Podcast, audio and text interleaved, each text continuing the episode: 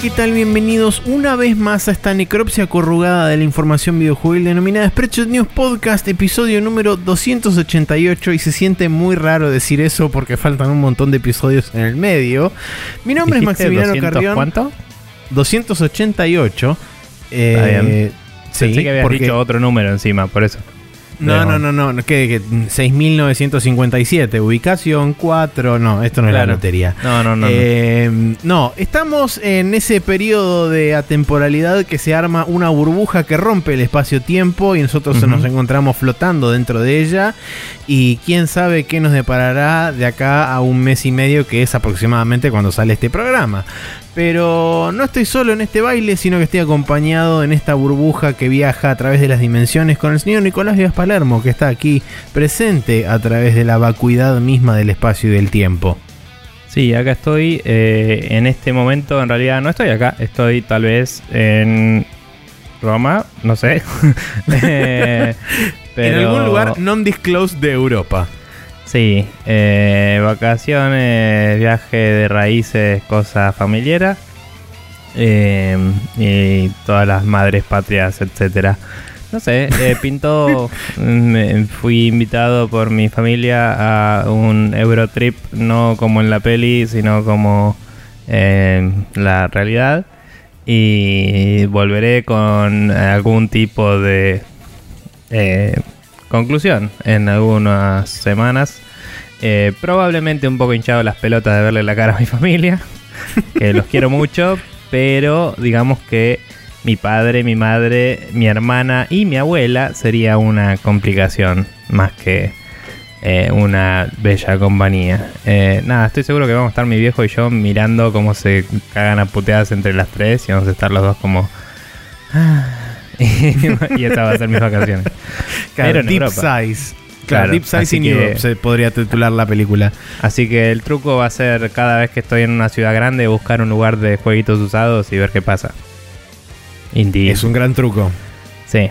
Pero bueno, no es lo importante ahora, Maxi. Lo importante ahora es hablar de las preguntas que nos hizo la gente. eh, porque no tenemos nada que agradecer a nadie. Eso, en realidad, bueno, vos tenés un par de juegos que querés comentar, así que vos. Sí, en realidad Sí. la cuestión es la siguiente. No hay gente para agradecer, salvo hay que agradecerle a la gente que va a pasar y escuchar y que vino escuchando y, y haciendo cosas durante estas últimas semanas, que seguramente han sido varias, a las cuales le agradecemos, pero como esto es el futuro y no contamos todavía con la posibilidad de mirar hacia el pasado desde el futuro, no hay este posibilidad de que podamos adivinar quiénes fueron los que comentaron y quiénes no. Pero sí, por ejemplo, le podemos decir lo que les decimos siempre, que en el caso de querer dejarnos comentarios y todo ese tipo de cosas, las vías de comunicación sumadas justamente a la nueva, nueva vía de comunicación que tenemos a través del Google Forms. Así que si querés podés decir eso y después sí pasamos a lo demás.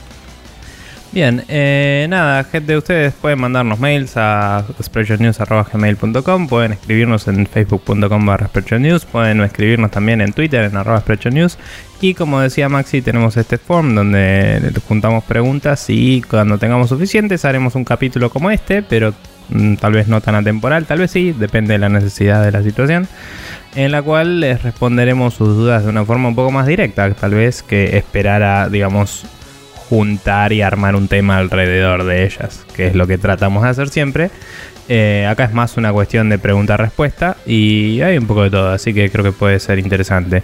Así que ese link en particular lo pueden ver en el post y lo pueden ver también en el tweet fijo que tenemos en Twitter.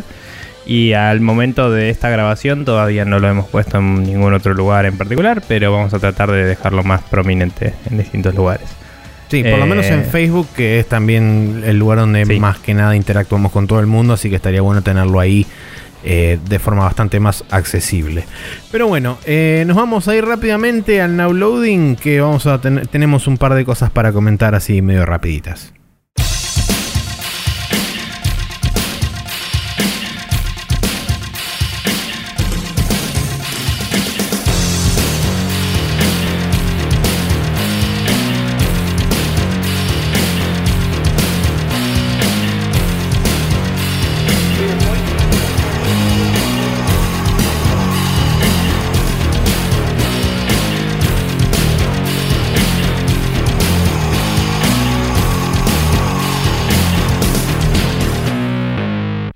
Estamos en el uploading donde jugamos jueguitos en el espacio de tiempo que nos quedó entre el capítulo oficial de Spreadshot News y el capítulo este atemporal que estamos grabando, que eh, son solamente dos que son míos, que yo juego un par de cosas extra como para tener así una especie de buffer loco, que vinieron en parte por varias razones que van a ser bastante aparentes cuando diga qué fue lo que jugué. Primero jugué Hitman porque me picó el bichito de Hitsmas y es como...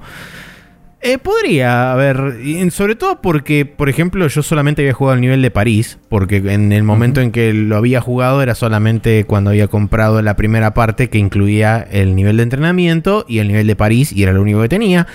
Poco después compré el resto de la, de la season que era en su momento, pero nunca lo había jugado. Entonces dije, bien podría dedicarme a jugar un poco más al Hitman. Y Mm, después me metí en, París, hice un par más de los challenges, viste que te aparecen las opportunities y además tenés los challenges, que son totalmente diferentes de las, eh, de las escalation missions, que son este, cosas dispuestas aparte dentro del mapa. Eh, hice algún, algún que otro challenge más, está bueno porque te ayuda mucho a conocer eh, las distintas rutinas de los distintos este, involucrados en cada uno de esos challenges. Y lo mismo pasa con las oportunidades, te hace conocer cuáles son los timings de cada una de las cosas.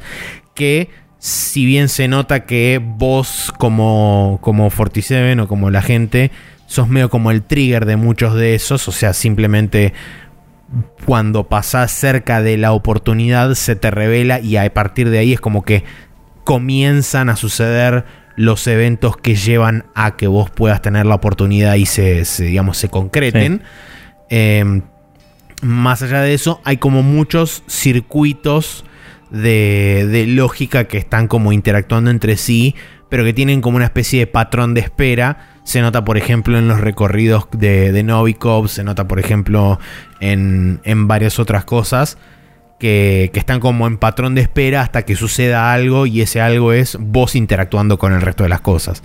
Entonces es interesante poder analizarlo desde ese punto de vista también, porque si bien toda la situación armada es como que a priori a vos te parece que tiene su propio ritmo, después cuanto más tiempo lo jugás y cuanto más es como que desarmás todo el, el gran puzzle que es por lo menos el palacio de, ese del, desfile de moda en París, más te das cuenta que la interacción tuya con el ambiente es lo que en realidad es, va como moviendo los engranajes para que todo se acomode y no es que tanto que la situación se, digamos, se desenvuelve naturalmente por sí sola. Si hay cosas que por ahí eh, es como que pasa un determinado tiempo y se desactivan o, cambian a un nuevo estado, pero la gran mayoría de las cosas están atadas directamente a tu acción o a tu eh, reacción con respecto a determinadas eh, instancias.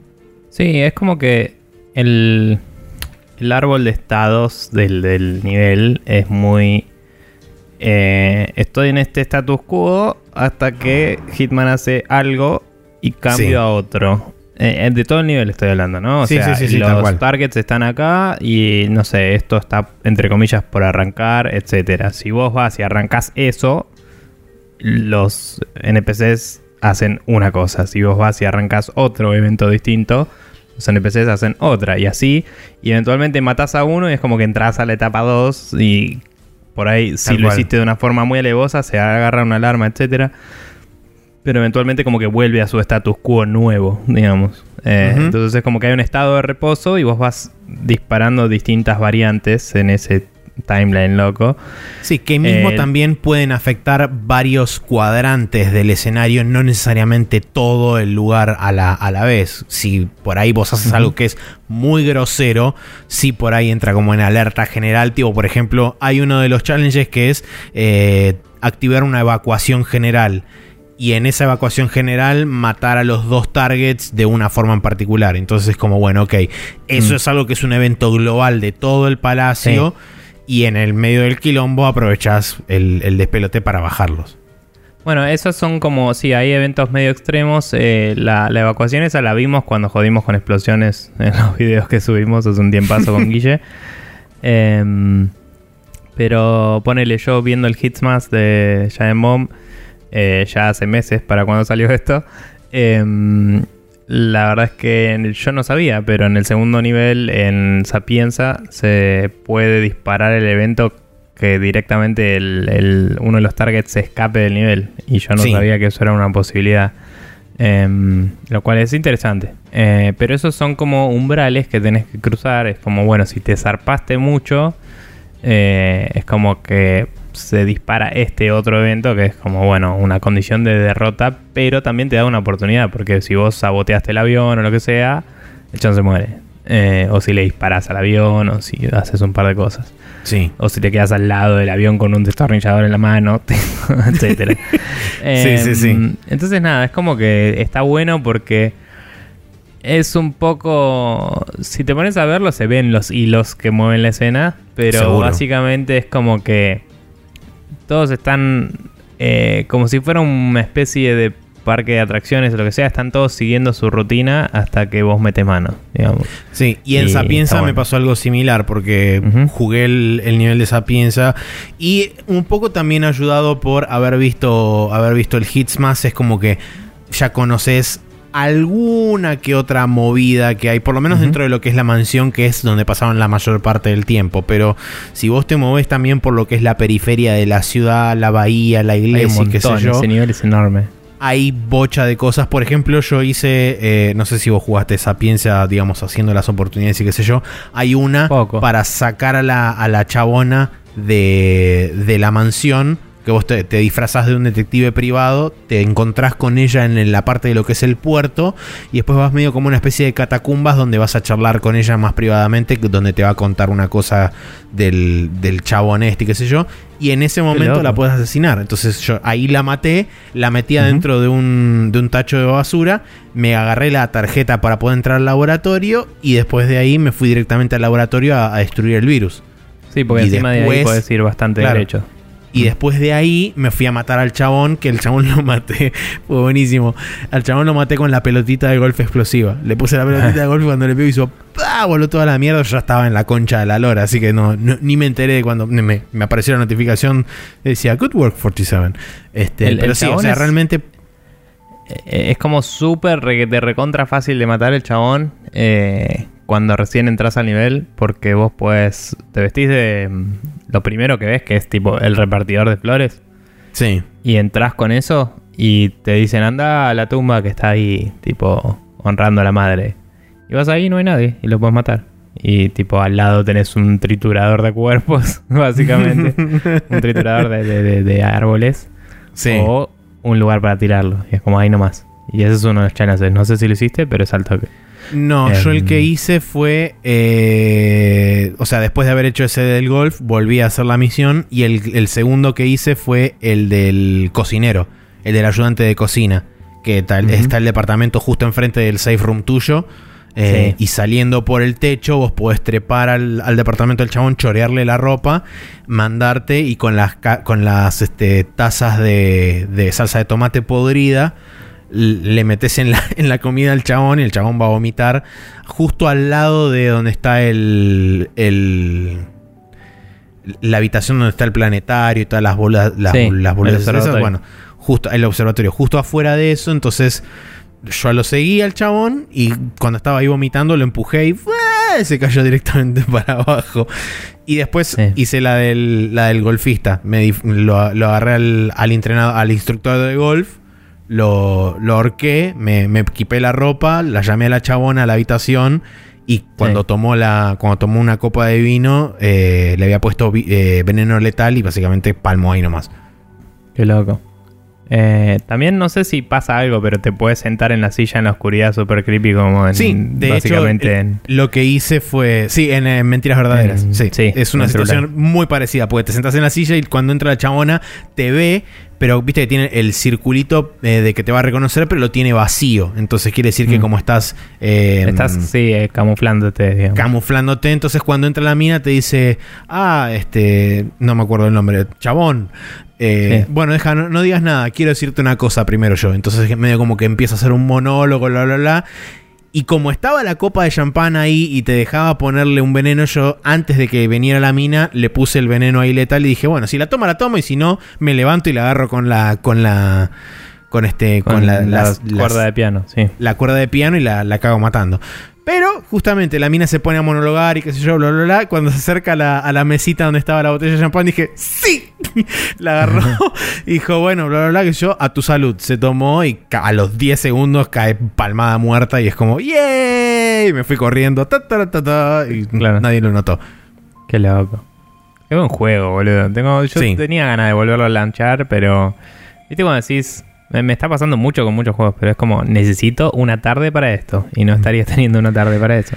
Sí, es algo que, eh. por ejemplo, para, para ese tipo de cosas, para las oportunidades y para los challenges, es un juego que requiere de bastante tiempo muerto hasta que toda la situación se acomoda para que vos puedas actuar. O sea, si lo haces como lo hacíamos nosotros o como lo hicieron los, los chavales de Giant Bomb de entrar corriendo así a lo cabeza y qué sé yo, es como que realmente no tenés que claro, no tenés que esperar nada, pero si vos querés realmente utilizar las oportunidades y, digamos hacerla entre comillas muy grandes como se debe, eh, hay bastante tiempo muerto y si en algún momento te llegan a descubrir o te llegan a cagar y qué sé yo, y tenés la mala leche que te matan, es como acabo de perder una hora y pico de esperar, por ejemplo. Sí, sí. Igual nada, la verdad es que no es que el juego necesite paciencia, lo que necesita por ahí es disciplina, digamos. Porque la verdad es que es divertido todo el tiempo, no es que, uy, tenés que esperar y es un embole. Casi siempre es como, bueno, mientras estoy esperando, podría mandarme a ver si me sale esto. Y si no te sale, bueno, al menos pasaste un buen momento, seguro. es un juego divertido de experimentar y de pelotudear. Y como decías vos, más allá de que por ahí se empieza a romper un poquito la ilusión eh, que no sé si estuvo en algún momento, pero cuando empezás a ver los bordes de la inteligencia artificial, es como que empezás a jugar a ser Dios y está buenísimo sí, mal. Sí, puedes exploitear zarpado un montón de cosas. Hay bocha de puntos ciegos de IA que vos decís, claramente acá me tendría que ver todo el mundo y no me ven porque IA. Lo que sería interesante es jugar en tipo el modo super. Eh, no me acuerdo cómo se llama, el, modo dificultad alto. Silent Assassin. profesional. Professional, sí. Em, nada, que en ese modo es como que no tenés que dejar evidencia. Eh, si te ven, creo que tu descripción trasciende del disfraz. Es como si ven un pelado, te botonean y cosas así medio heavy. Pero, no sé. Sería interesante verlo entonces. Eh, bueno, y después lo otro que estuve intentando jugar, porque en realidad la cuestión fue la siguiente, ahora voy a explicar. Dark Souls 3, eh, con el justamente anuncio del remaster de Dark Souls 1, dije, bueno, qué mejor forma no, dije, ¿qué, mejor forma de retomar, digamos, mi, mi, oxidado ser y de ponerlo en forma este, en, método Dark Souls que agarrar lo último que jugué, que fue el Dark Souls 3, que encima para colmo todavía no había jugado el último DLC que salió, que era The Ring City, que salió el año pasado.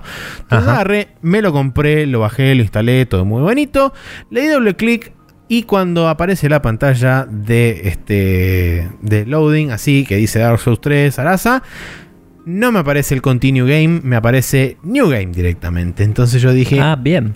Acá pasó algo.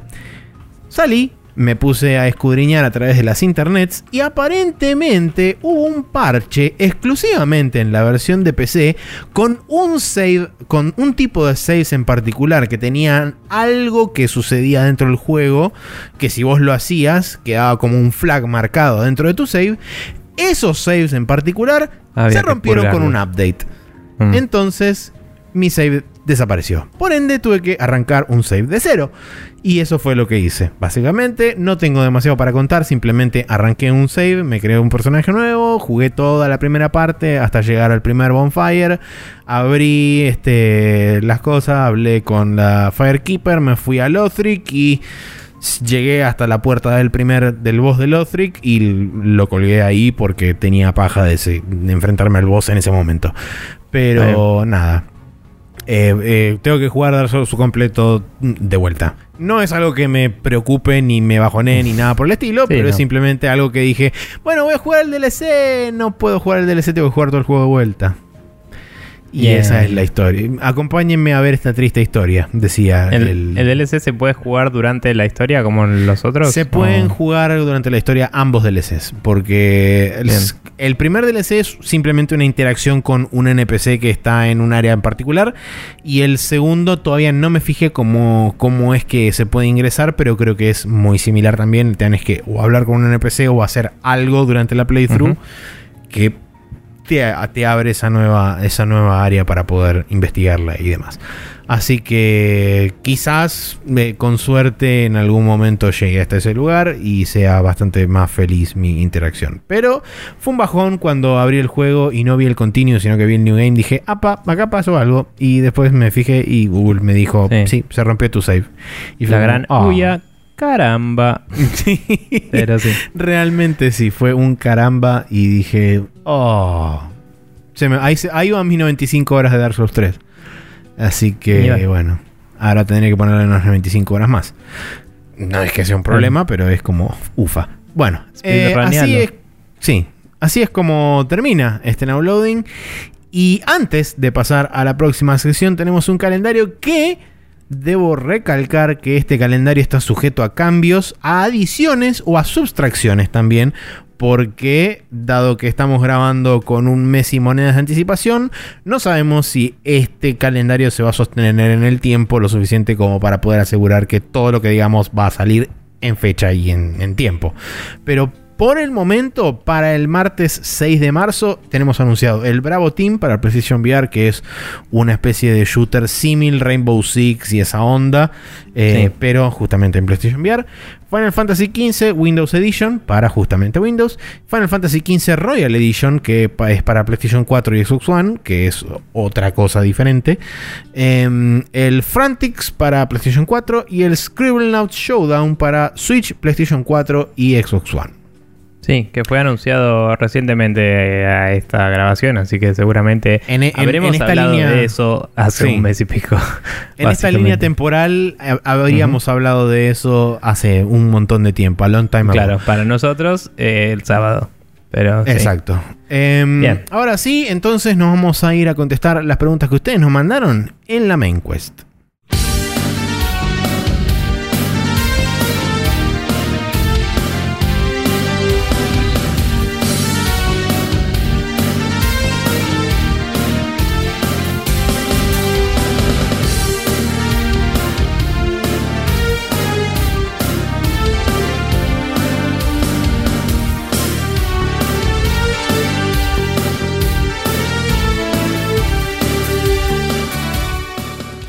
Y aquí estamos en la main quest donde justamente como ya hemos dicho varias veces a lo largo de este programa vamos a contestar las preguntas que nos mandaron a nuestra Google Forms que dicho sea de paso queda abierta como ya hemos recalcado seguramente con varias este varias veces a lo largo de este mes y pico que nos vinieron escuchando. Eh, queda abierto y, y libre de que nos hagan toda la cantidad de preguntas que quieran eh, dado que una vez que juntemos una determinada cantidad, podemos quizás organizar una main quest similar o un capítulo similar al que estamos haciendo ahora, para que Sí. ustedes tengan este, así como una vía de interacción por ahí más directa con nosotros.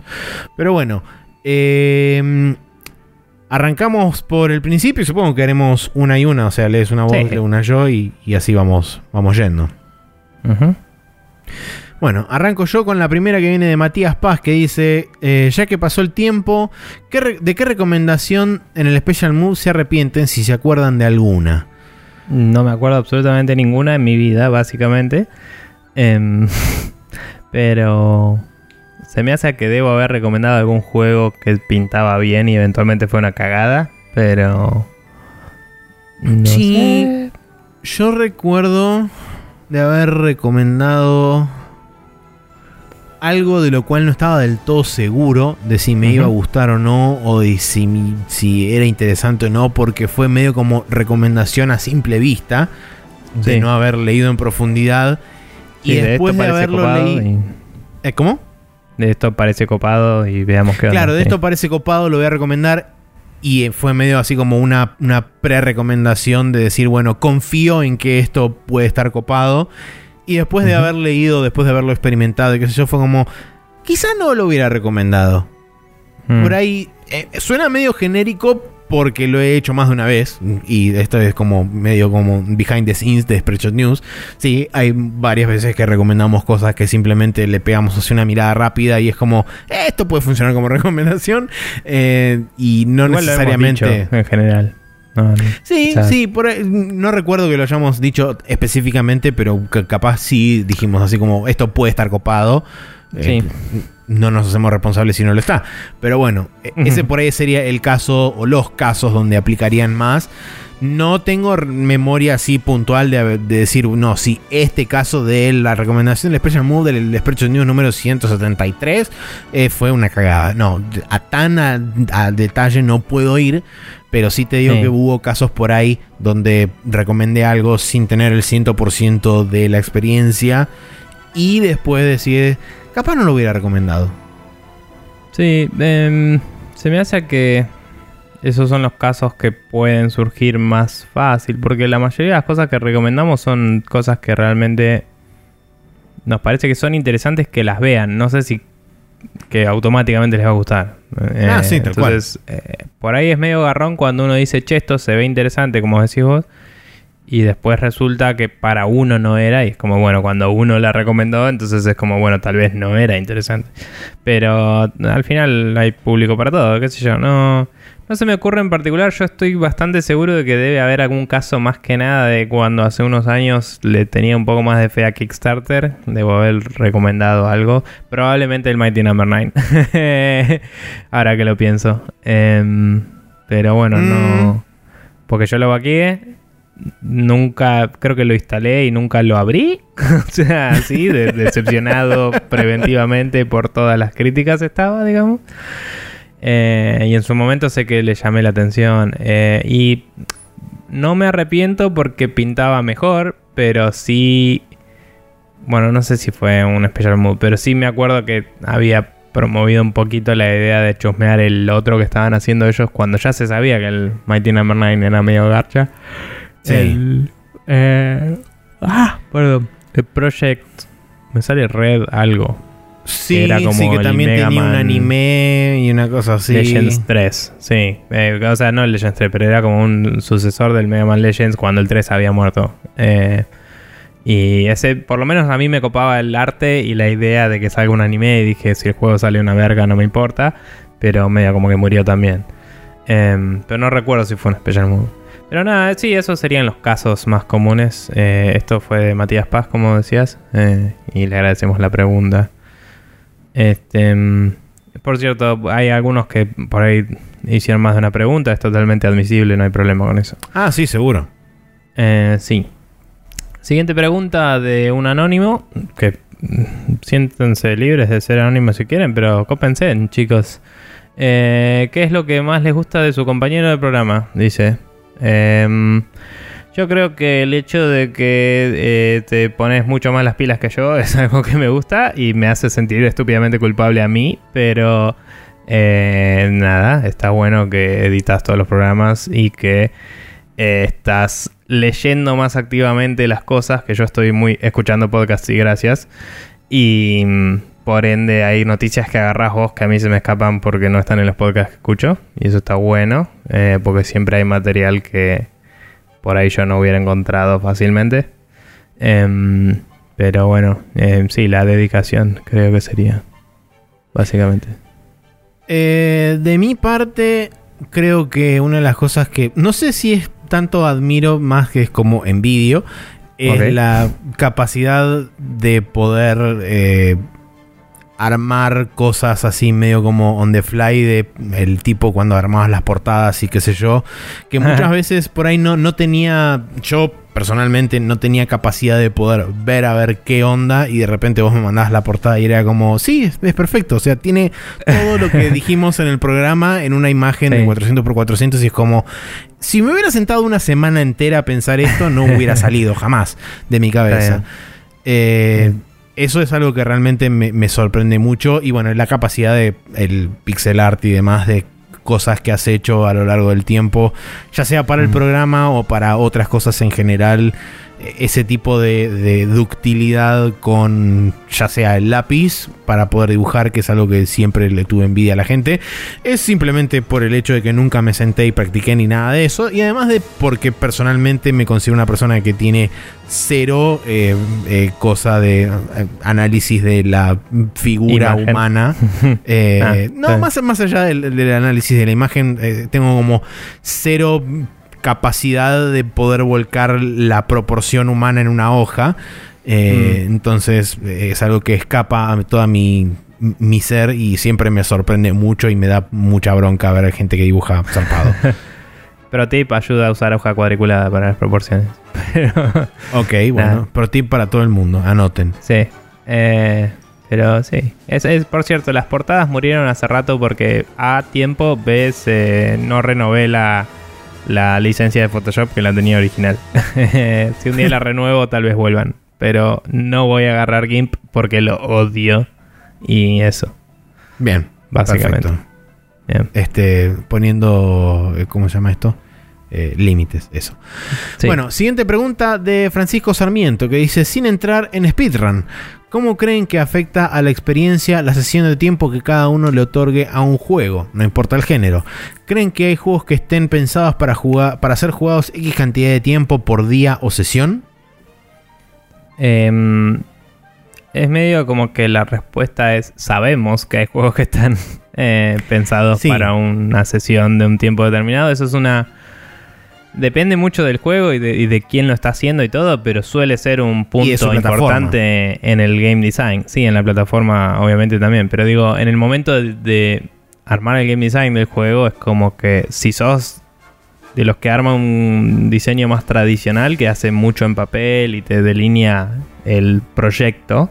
Porque hay otros que son más, empiezo con un prototipo y veo para dónde va, ¿no?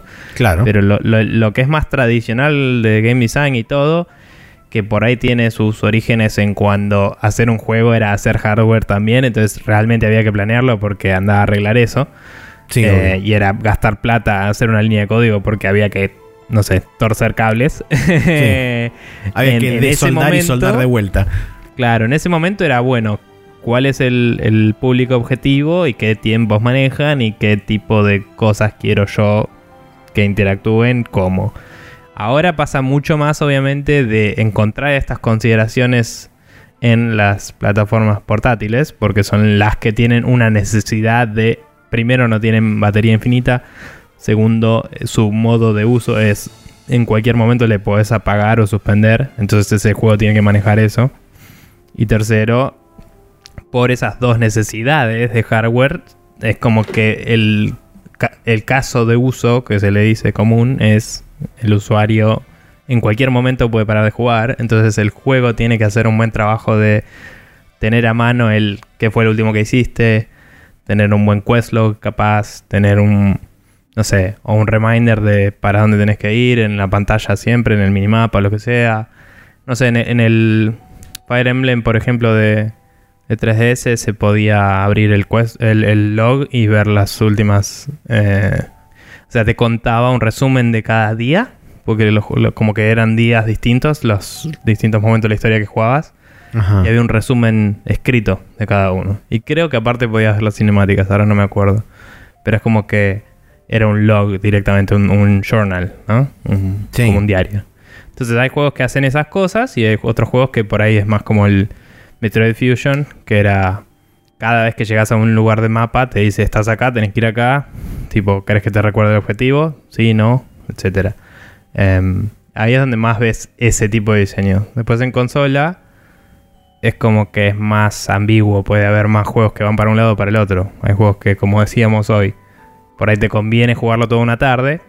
Y hay juegos que puedes jugar 5 minutos. Puedo agarrar el Rocket League, jugar 5 minutos.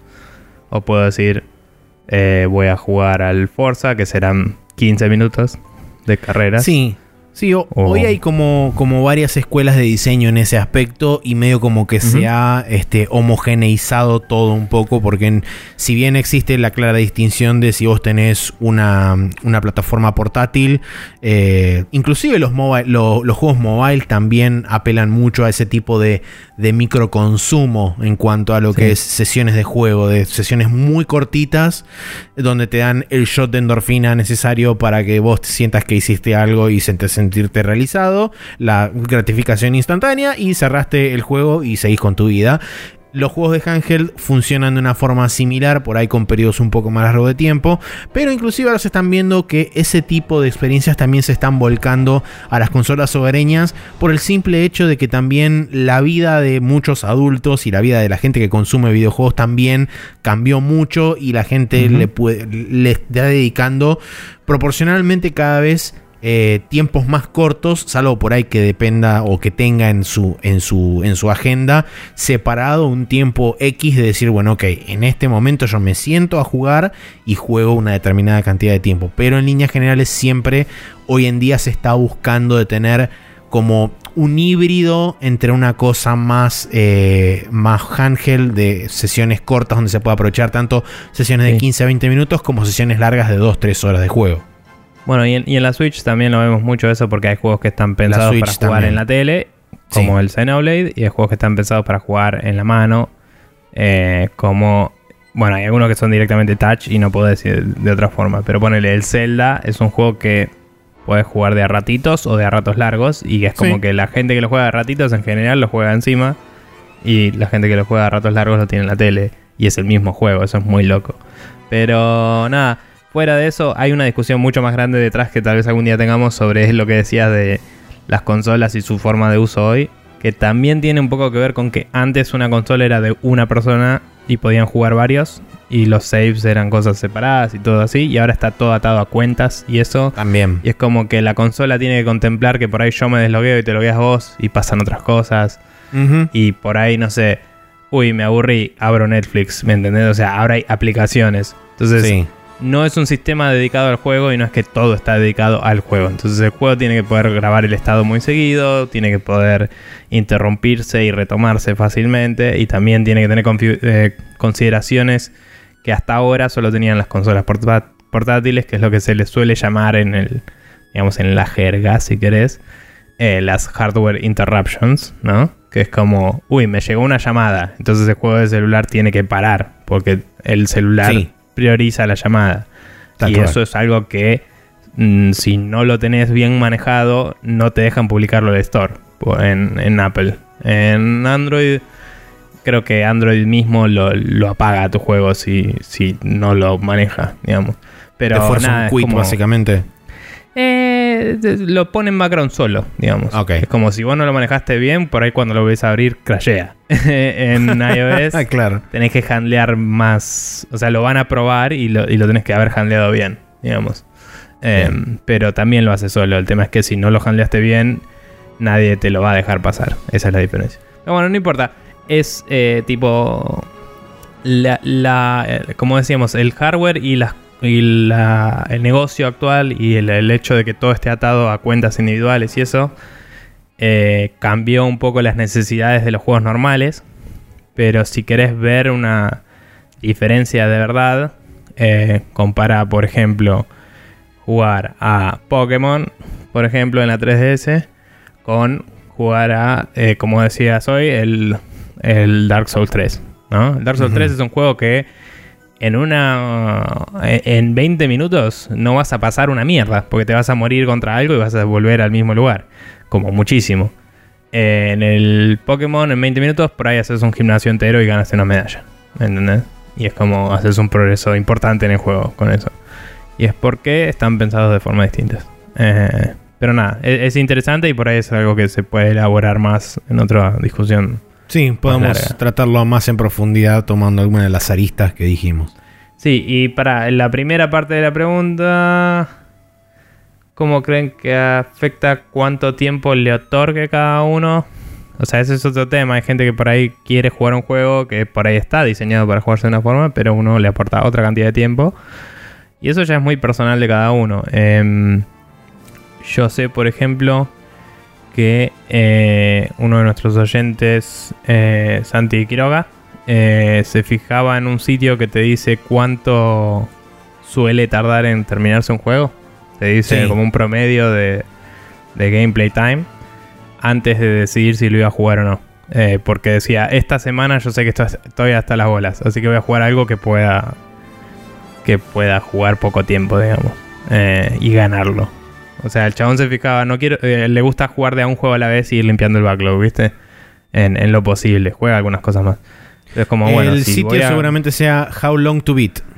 Sí, ese era. Entonces era tipo, bueno, si quiero limpiar mi backlog, no voy a arrancar nada que no pueda pasar en el tiempo que tengo ahora. Entonces se fijaba eso. Entonces hay distintas formas de encararlo. Esa es una. Otra es juego hasta que no pueda jugar más y ahí juego otra cosa o lo que sea. Y no sé, eso lo va manejando cada uno y es un tema. Eh, no sé si Sí, tenés seguro. alguna- Como, como bien decías vos, el tema de, de uno racionalizar o, o racionar, mejor dicho, el, el tiempo, eh, también depende de qué tanto tenga, como comentábamos recién, qué tanto la experiencia esté moldeada o diseñada para ese tipo de, Sí. de, de, de compartimentalización del tiempo. Por ejemplo, en mi caso, como hablábamos hace un par de meses, ahora ya, eh, con respecto al Xenoblade, donde vos lo estabas jugando de manera más pausada o de lapsos más cortos de tiempo, donde cuando yo me sentaba, me sentaba a jugar 3-4 horas de corrido. Y en ese, en ese sentido, por ahí lo que es, digamos, la fatiga de la interacción constante con sistemas que no te digo que te están coartando el progreso, pero que te lo hacen engorroso, te lo hacen frustrante. Quizás eso te tiñe más tempranamente la experiencia cuanto más tiempo junto le metes. En cambio, Mm. si vos dejas pasar el tiempo, por ejemplo, metes sesiones de media hora y dejas pasar un par de días y volvés a meter una sesión de media hora y lo vas mechando con otras cosas, quizás esa, esa acumulación de frustraciones no es tan no es Sí, tan por ahí puedes exponencial. disfrutar más lo bueno y ignorar lo malo. Porque no te quema el bocho. También hay juegos que por ahí no son malos, pero como decíamos, están diseñados para jugarse de a ratitos. Y si los jugás tres horas seguidas, te embolás. Porque Sí, es obvio. como.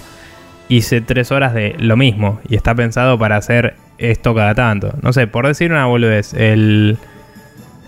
Eh, bueno, no sé si es una boludez, pero el Animal Crossing que está diseñado con tiempo del reloj del día en mente, está pensado para que vos vayas a ciertas horas del día, ciertos umbrales de horas del día. Entonces es como, bueno, a- de tal a tal hora puedes hacer esto, de tal a tal hora puedes hacer esto. Una vez que ya hiciste eso, no tenés nada que hacer hasta el siguiente, la siguiente franja horaria. Entonces seguir jugando ese juego eh, te puede entretener hasta cierto punto y después va a ser como estoy desperdiciando el tiempo. O sea, literal. Entonces es como que depende de cada uno, qué sé yo. Pero hay gente que le gusta pelotudear y grindear boludeces. Pero Seguro. qué sé yo, lo que sea. Em, nada, si te parece, seguimos. Seguimos. Eh, ¿A mí me toca? Sí. A ti, sí, señor. Eh, dice, hola, nuevo oyente acá. Mi pregunta es simple.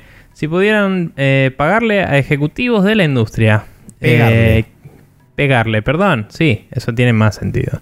Eh, si pudieran pegarle a ejecutivos de la industria, ¿quiénes serían y por qué? Lo mandó Steel Blake, eh, que supongo que es un... Un oyente nuevo, como bien dice. Sí, nombre de Twitter tal vez. No sé, es su, es su nickname. Steel Blake. No sé. Yo, Em. mm, eh, a medida que íbamos hablando sobre la pregunta anterior, me adelanté y leí la pregunta esta, así que estuve pensando unos breves instantes sobre esto. Y tengo uno puntual sobre una era puntual de una empresa, porque es un tipo que creo que... No digo que empezó a moldear, pero que fue como que giró la empresa hacia un lugar medio tenebroso y oscuro. Y es John Riquitelo en la época de EA. Porque ahora está en otra parte, creo que está en Unity o algo así. Eh, fue un tipo que arrancó con una visión bastante interesante cuando al principio se veían, digamos, lo que eran las citas del chabón y qué sé yo. Era como que estaba intentando cambiar la cara de EA que venía medio de capa caída en ese momento y qué sé yo. eh, porque no terminaba de encontrar... O sea, estaba en una situación, no digo similar a la que está ahora, pero estaba en una situación medio de no saber para dónde ir y qué sé yo.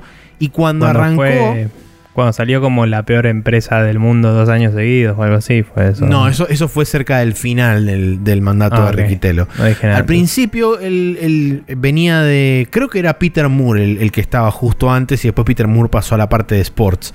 Pero Riquitelo cuando agarró la manija. EA no tenía, no tenía muy claro el rumbo y qué sé yo. Y arrancó con un par de cosas bastante interesantes. De hecho, al principio de, su mandato fue cuando apareció Mirror's Edge. apareció el primer Mirror's Edge. Apareció este, Dead Space. Apareció Mass Effect. O sea, fue una época donde, donde digamos, está bien que Mass Effect en ese momento no era 100, eh, perdón, Bioware en ese momento no era 100% de este, de cómo se llama, de, de EA, pero bueno, eh, fue una, una adquisición posterior. Pero bueno, eh, en ese momento fue como que EA empezó a explorar nuevas IPs, empezó a buscar eh, movimiento y, y, digamos, creatividad y qué sé yo. Y en determinado momento, no sé por qué, empezó a cambiar el rumbo y terminó siendo en lo que, como bien dijo Nico, eh, dos años seguidos la peor empresa de- del mundo en lo que fue las elecciones en Estados Unidos, que también era medio como Sí. vamos a pegarle al que porque ya está. Eh, también apareció el. Justo antes de que él se fuera, creo que estaba a punto de firmarse el tema de Star Wars y qué sé yo. Y ya en esa época se veía venir, o sea, ya habían hecho Battlefield 3, Battlefield 4, este, ya habían empezado con el tema de el Online Pass, si recuerdan ustedes eso de pagar 10 dólares extra por el código multiplayer para poder jugar multiplayer en los juegos usados. Después eso se dio de baja y apareció lo que fue el Season Pass y toda la movida esa.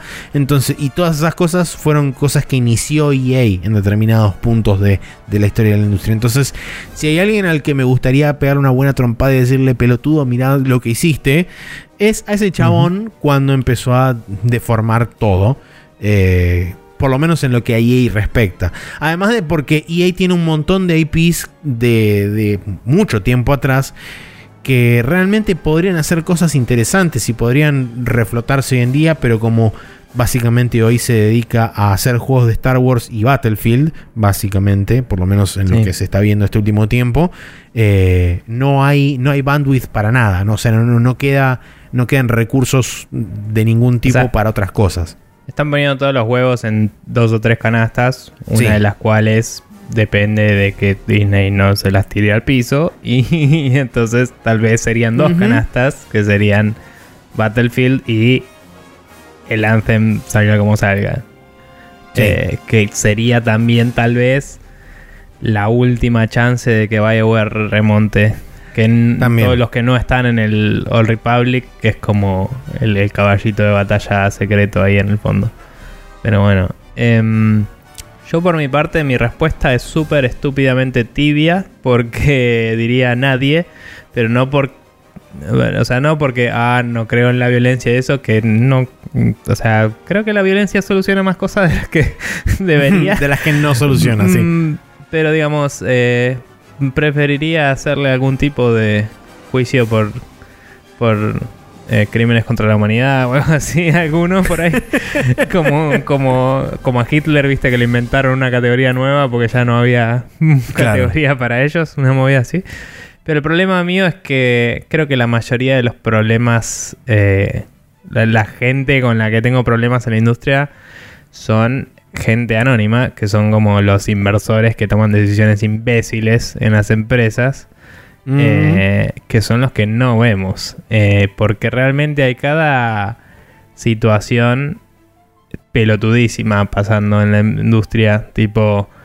Ay, Tomb Raider vendió 6 millones de dólares, fue un fracaso comercial. Es tipo, sos un pelotudo. 6 millones de ventas, perdón. Sos un pelotudo. ¿Cómo mierda esperabas? tipo, más. El Hitman dijeron que era una- un fracaso comercial. El Sí. Hitman. O sea, gracias que otro, que no era un pelotudo, sino un magnánimo y benevolente eh, chabón imposible en una empresa de negocios, le dejó la franquicia a IO y ahora vamos a seguir teniendo Hitman.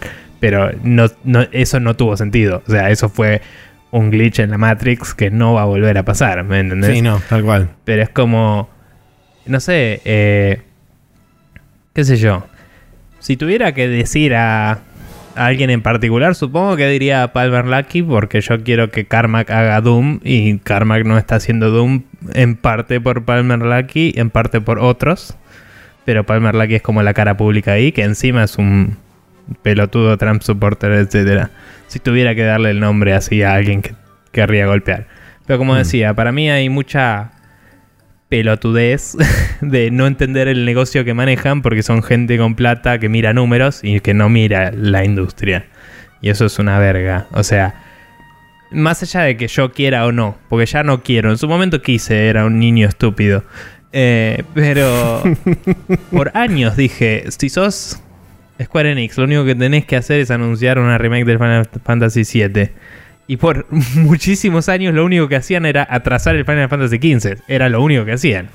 Y hoy, después de cuánto, un año y pico después de que salió el Final Fantasy XV, técnicamente no terminó de salir.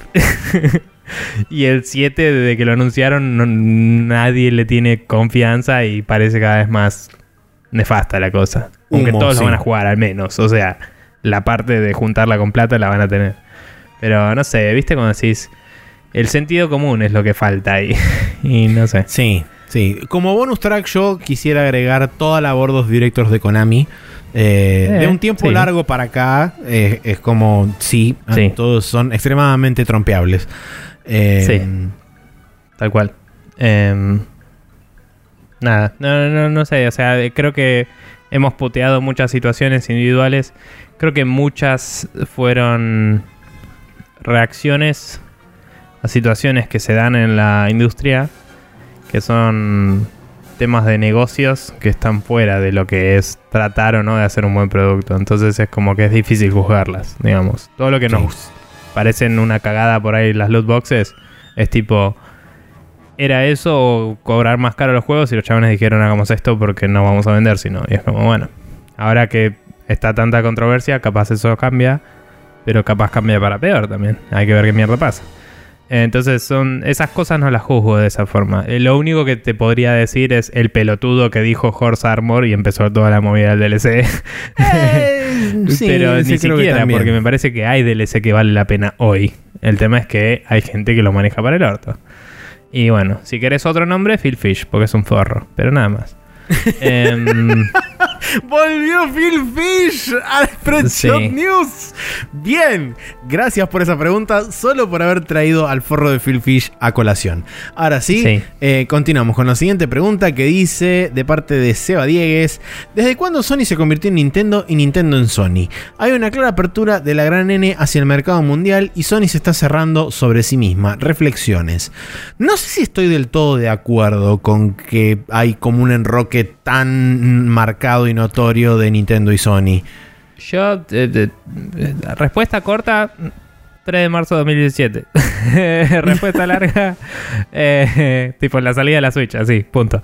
Eh, respuesta larga, entiendo lo que decís, pero imagino que lo que Seba dice va un poco por el lado de a todos los indies les gusta ahora la Switch cuando antes les gustaba la Vita, por ejemplo. Eh, y la Switch está vendiendo a lo loco con una adoption rate. em, sí, no sé si es una adoption rate, el- una velocidad de adopción, no sé si es el término que estoy buscando o no. Pero bueno, se está, se está, se la están llevando de los estantes, digamos, de los lugares. Sí. Y Una Es como clara que demanda. Hay una muy alta demanda.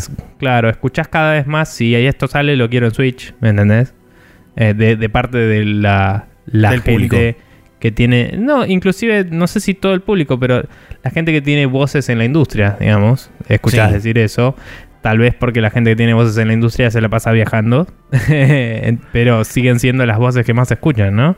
Y en Yanquilandia el viaje es algo más importante de lo que parece también. Y es mucho Eh, más que- común allá también el hecho de subirte un avión y tener que viajar 3-4 horas de un lado para el otro. Sí, o, o estar en un auto, en un road trip, o lo que mierda sea. O en una terraza con tu amiga Karen jugando al Mario. Pero, mm, como es, lo que digo es, eh, la Switch cubre eso que estábamos hablando antes de, de las necesidades de la vida adulta, de tener tiempos de juego medio locos.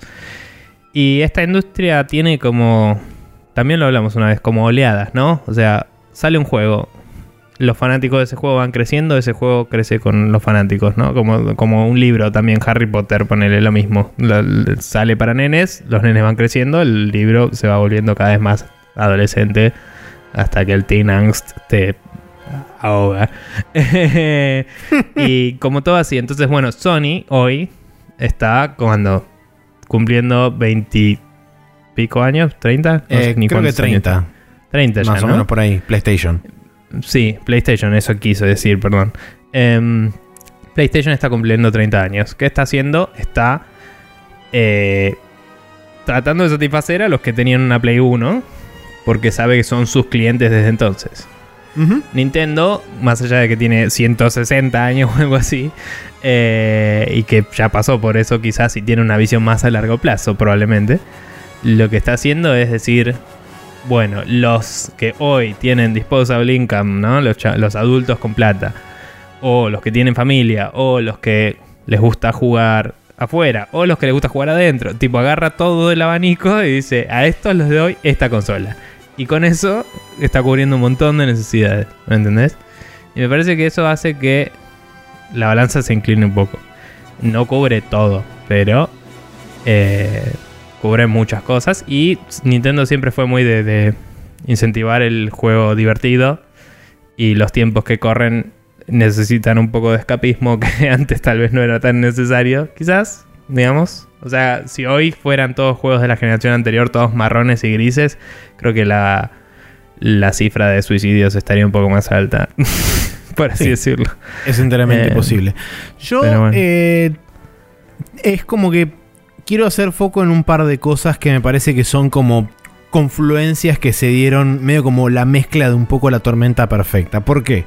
Tenemos por un lado que el principio de esta generación, hablando puntualmente de Sony porque también le pasó a Microsoft y medio como que Microsoft todavía sigue sufriendo del mismo este, mal, pero puntualmente en lo que respecta a Sony, eh, sufrieron mucho durante los primeros dos años de esta generación, particularmente por justamente la falta de confianza tanto propia como de terceros en que esta generación de consolas iba a ser rentable.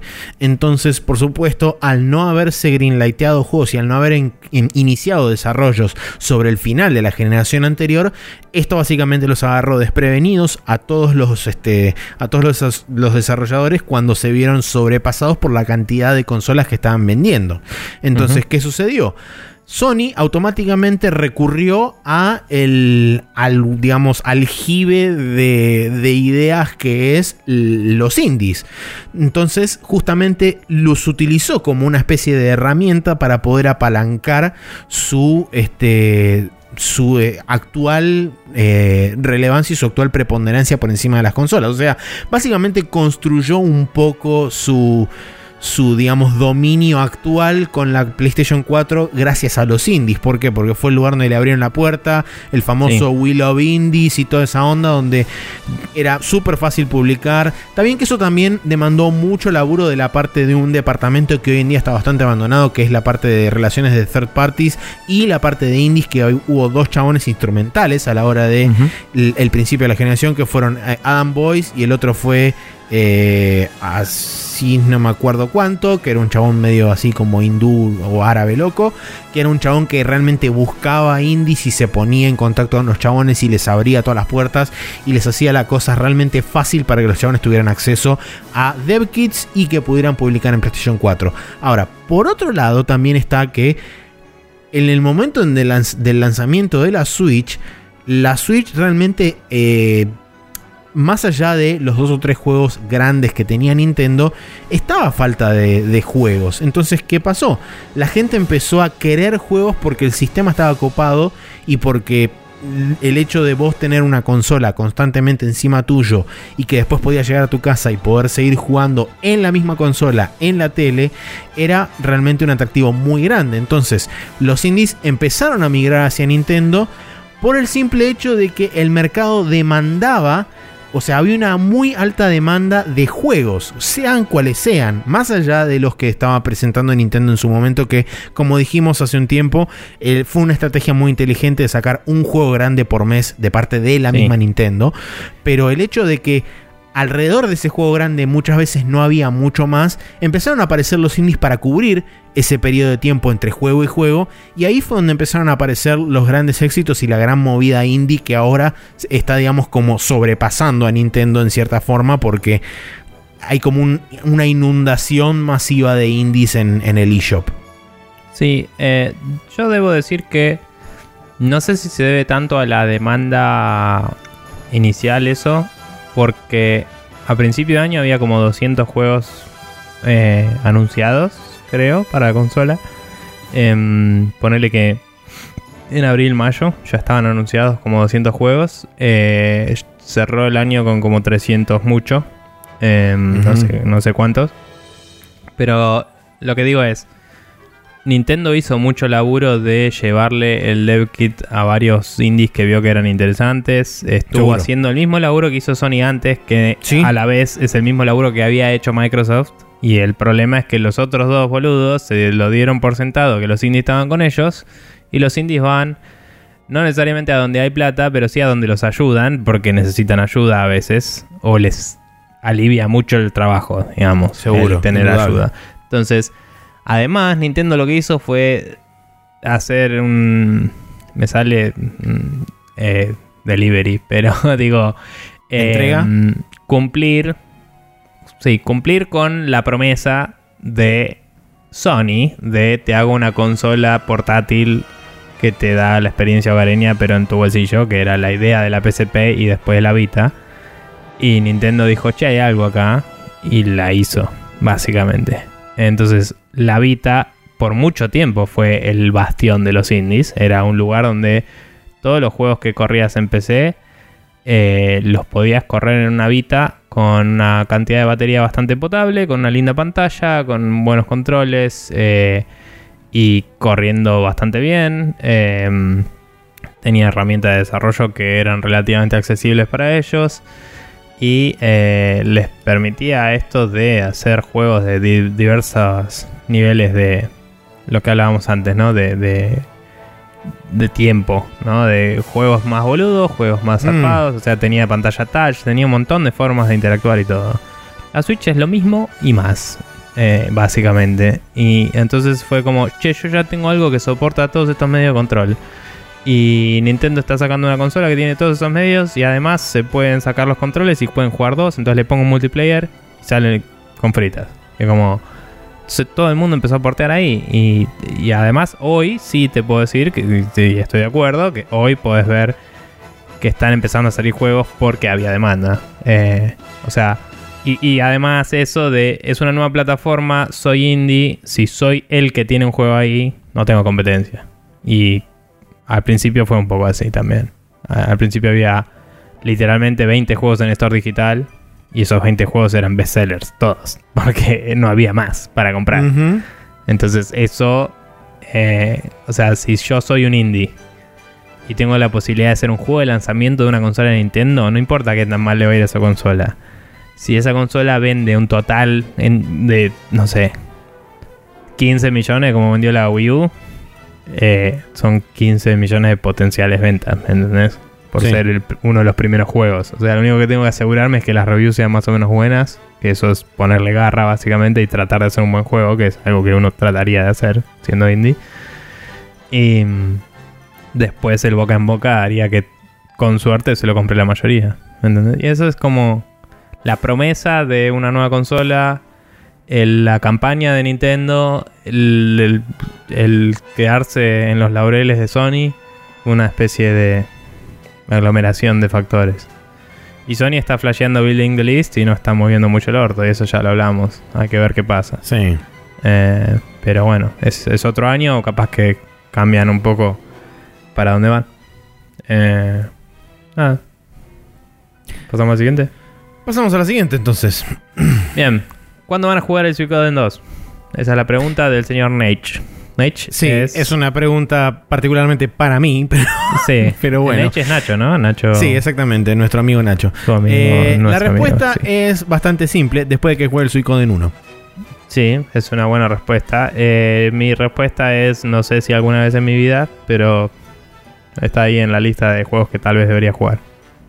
Que viene después de los juegos que tendría que jugar y los juegos que tengo que no estoy jugando. Eh, eh, no sé si en ese orden, pero básicamente. y los juegos que Claro. quiero jugar. Son cuatro La- listas. ah, son cuatro listas diferentes. Sí. Sí. Bien, eh, la siguiente de Gastón Berezaga dice: ¿Qué prefieren, alfajor o triple de miga? Triple amiga. Yo alfajor, porque es una, una persona que me gusta lo dulce, eh, entonces prefiero lo dulce a lo salado, por ende alfajor. Yo eh, me- lo dulce me encanta, pero eh, estoy un poco en modo en modo castorcito y, o, o más bien Tony Gannem quizás de, de- no sé, soy un poco más adulto ahora y me empalago más fácil y es como Ah. que eh, la, la cuestión eh, salina es un poco más agradable al paladar Sí, que una sobredosis de dulzor. quizás mi elección hoy, actualmente en este momento, está coloreada por el hecho de que hace fácil cinco años que no como un alfajor, entonces quizás Claro. es más la expresión de deseo hablando que otra cosa. Y bueno, el- Pero- el común de la gente hace mucho que no come un sándwich de miga, te aviso. Porque están caros como la puta madre. Sí, Pero- imagino como todo en el Digamos, país. si, si un día quedo en una isla desierta, varado, qué sé yo, y puedo tener uno o el otro, sándwich de miga, claramente. Es más sustentable, me parece. Perfecto. Eso. Bien. Eh, siguiente pregunta. ¿Existiera en algún momento la posibilidad de hacer un programa en vivo que los y que los oyentes podamos participar o hacer una reunión esprechotiana y grabar eh, un programa todos juntos opinando así elevamos el chocolate? Eh, de Brian Ezequiel Greco Ribanera la pregunta. Eh, la verdad es que a nivel hacer un evento o algo así eh, es complicado porque somos solo dos y las cuestiones monetarias del podcast las dividimos entre los dos. Y mm, reservar un lugar tiene sus manejes. Me gustaría alguna vez, tal vez, hacer algo así, no sé, Baez, ponele, por decir algo, porque es de gente conocida y buena onda. Em, y me hubiera gustado hacer algo tipo Podfest con la gente de la Podfest, pero eso no va a pasar nunca en la vida. Eh, Un básicamente. saludo a Alejandro Some. Y compañía, sí. Y compañía. Em, eh, pero nada, digo, alguna vez me gustaría hacer un evento, no sé, no, no lo hemos hablado mucho, creo que es algo que se puede hacer, eh, pero hay que pensarlo mucho. Eh, nuestro formato no se presta mucho a... eh, bueno, y ahora pasa gente del público y opina, pero por ahí un... Preguntas y respuestas o, o alguna cosa así se puede hacer. Como Sí, esto, pero no- en vivo. Claro, Pero- por ahí no, no mm, quizás eh, un programa, en- eh, o sea, un programa en vivo donde la gente pueda participar sería interesante, pero eh, también por un tema de mantener mínimamente un poco el formato que definimos en su momento, sería por ahí interesante armarlo tipo panel, en el sentido Sí, de, por, ejemplo, no- nosotros eh, hablar con, con el público y que el público después tenga la oportunidad de hacernos preguntas, como acá, Sí. básicamente, pero por ahí más en vivo, donde si, si quieren repreguntar o necesitan hacer un follow-up por lo que sea, se puede hacer más rápidamente y más de forma más directa. Sería algo más que fuera íntegramente eso por ahí, donde hacemos preguntas y respuestas y charlamos un poco entre nosotros y con ustedes. Eh. Pero tendríamos que buscar también la forma de cómo poder hacerlo, de cómo lograr que toda la gente esté reunida en un mismo lugar y demás. Seguramente un lugar donde requeriría que nosotros pongamos una determinada cantidad de plata para alquilarlo por un tiempo determinado. Tiene que haber una- un setup de audio en particular.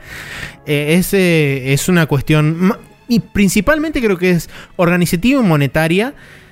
eh, organizativa por el simple hecho de que somos dos personas y necesitaríamos Sí. hacer no toda la tenemos movida. auto tampoco para mover el No tenemos equipo. auto, simplemente nos movemos con nuestro ser y transporte público.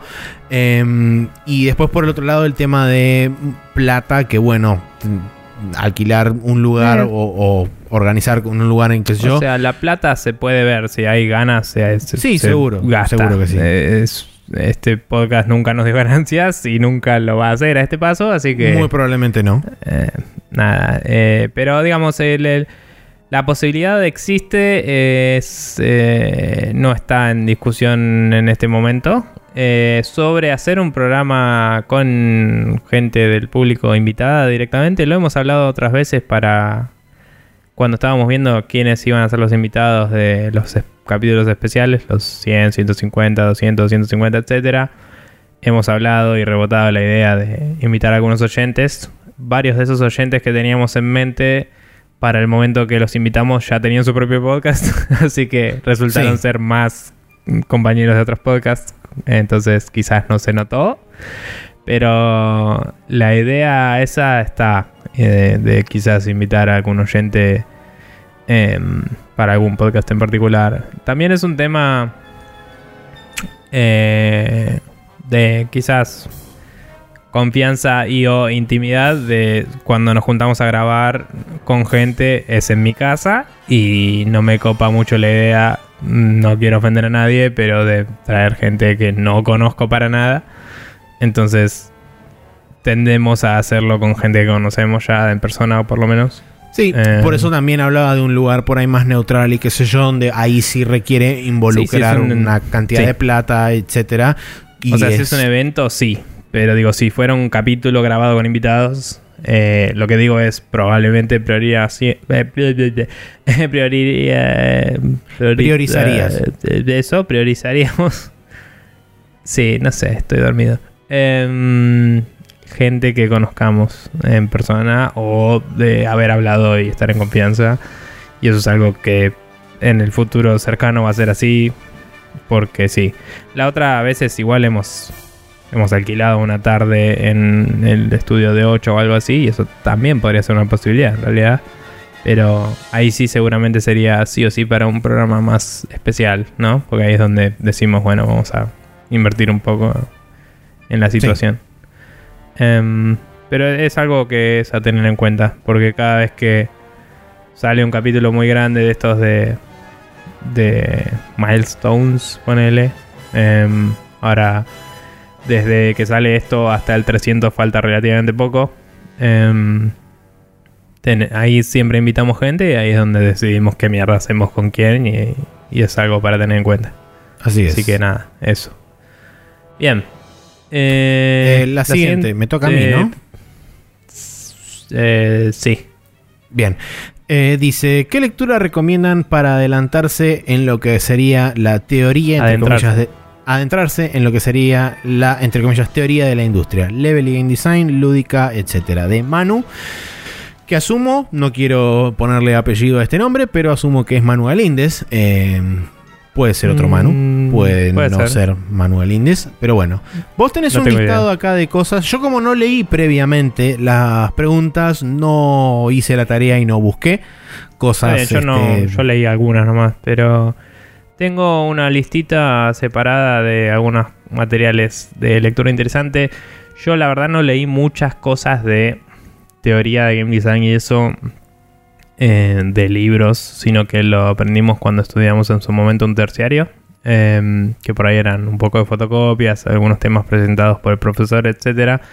Me parece que es muy importante, eh, por lo menos desde mi punto de vista, eh, estudiar un poco cosas que ya fueron hechas. Entonces recomiendo bastante por ahí ver algunos videos de postmortems que te cuentan las dificultades con las que se toparon y por qué se tomaron ciertas decisiones. Porque a veces uno piensa que algo estaba diseñado perfecto desde el principio y en realidad mucho es emergente de la necesidad, ¿no? Eh, entonces, para eso y muchos otros artículos sobre eh, lo que es cómo resolví esto, o este es el approach que hice para lograr tal cosa, o este es un caso de éxito de tal cosa, recomiendo mucho Gama Sutra, eh, que es un Sí. sitio eh, en el que colaboran muchísimos developers y gente de la industria, eh, como Kama Sutra, pero con G, gamasutra.com. Y hay muchos posts de la gente de la comunidad en las cuales la mayoría son, no sé, publiqué mi juego y me fue así, o eh, tuve que hacer un mapa dinámico que soportara estas cosas y lo hice así, que por ahí es más de programación eso, o cómo diseñé una aventura en la cual puedas hacer tal cosa, y tienen mucho análisis y referencias y está muy bueno. Sí, Eh, hay después- mucho. tam-. Dentro de Gama Sutra también lo que tiene muy interesante es que también hay parte, digamos, de análisis con respecto a la industria también en general. Entonces, si por ahí te interesa más tirarte para el lado de lo que es análisis de la industria, también está ocupado porque tenés referencias y tenés este blog posts y demás con respecto a muchas situaciones que suceden en la industria. Tenés análisis de lo que es ventas, tenés análisis de lo que son por ahí fenómenos este, que son más tirando a, claro, particulares o, que son las modas y demás.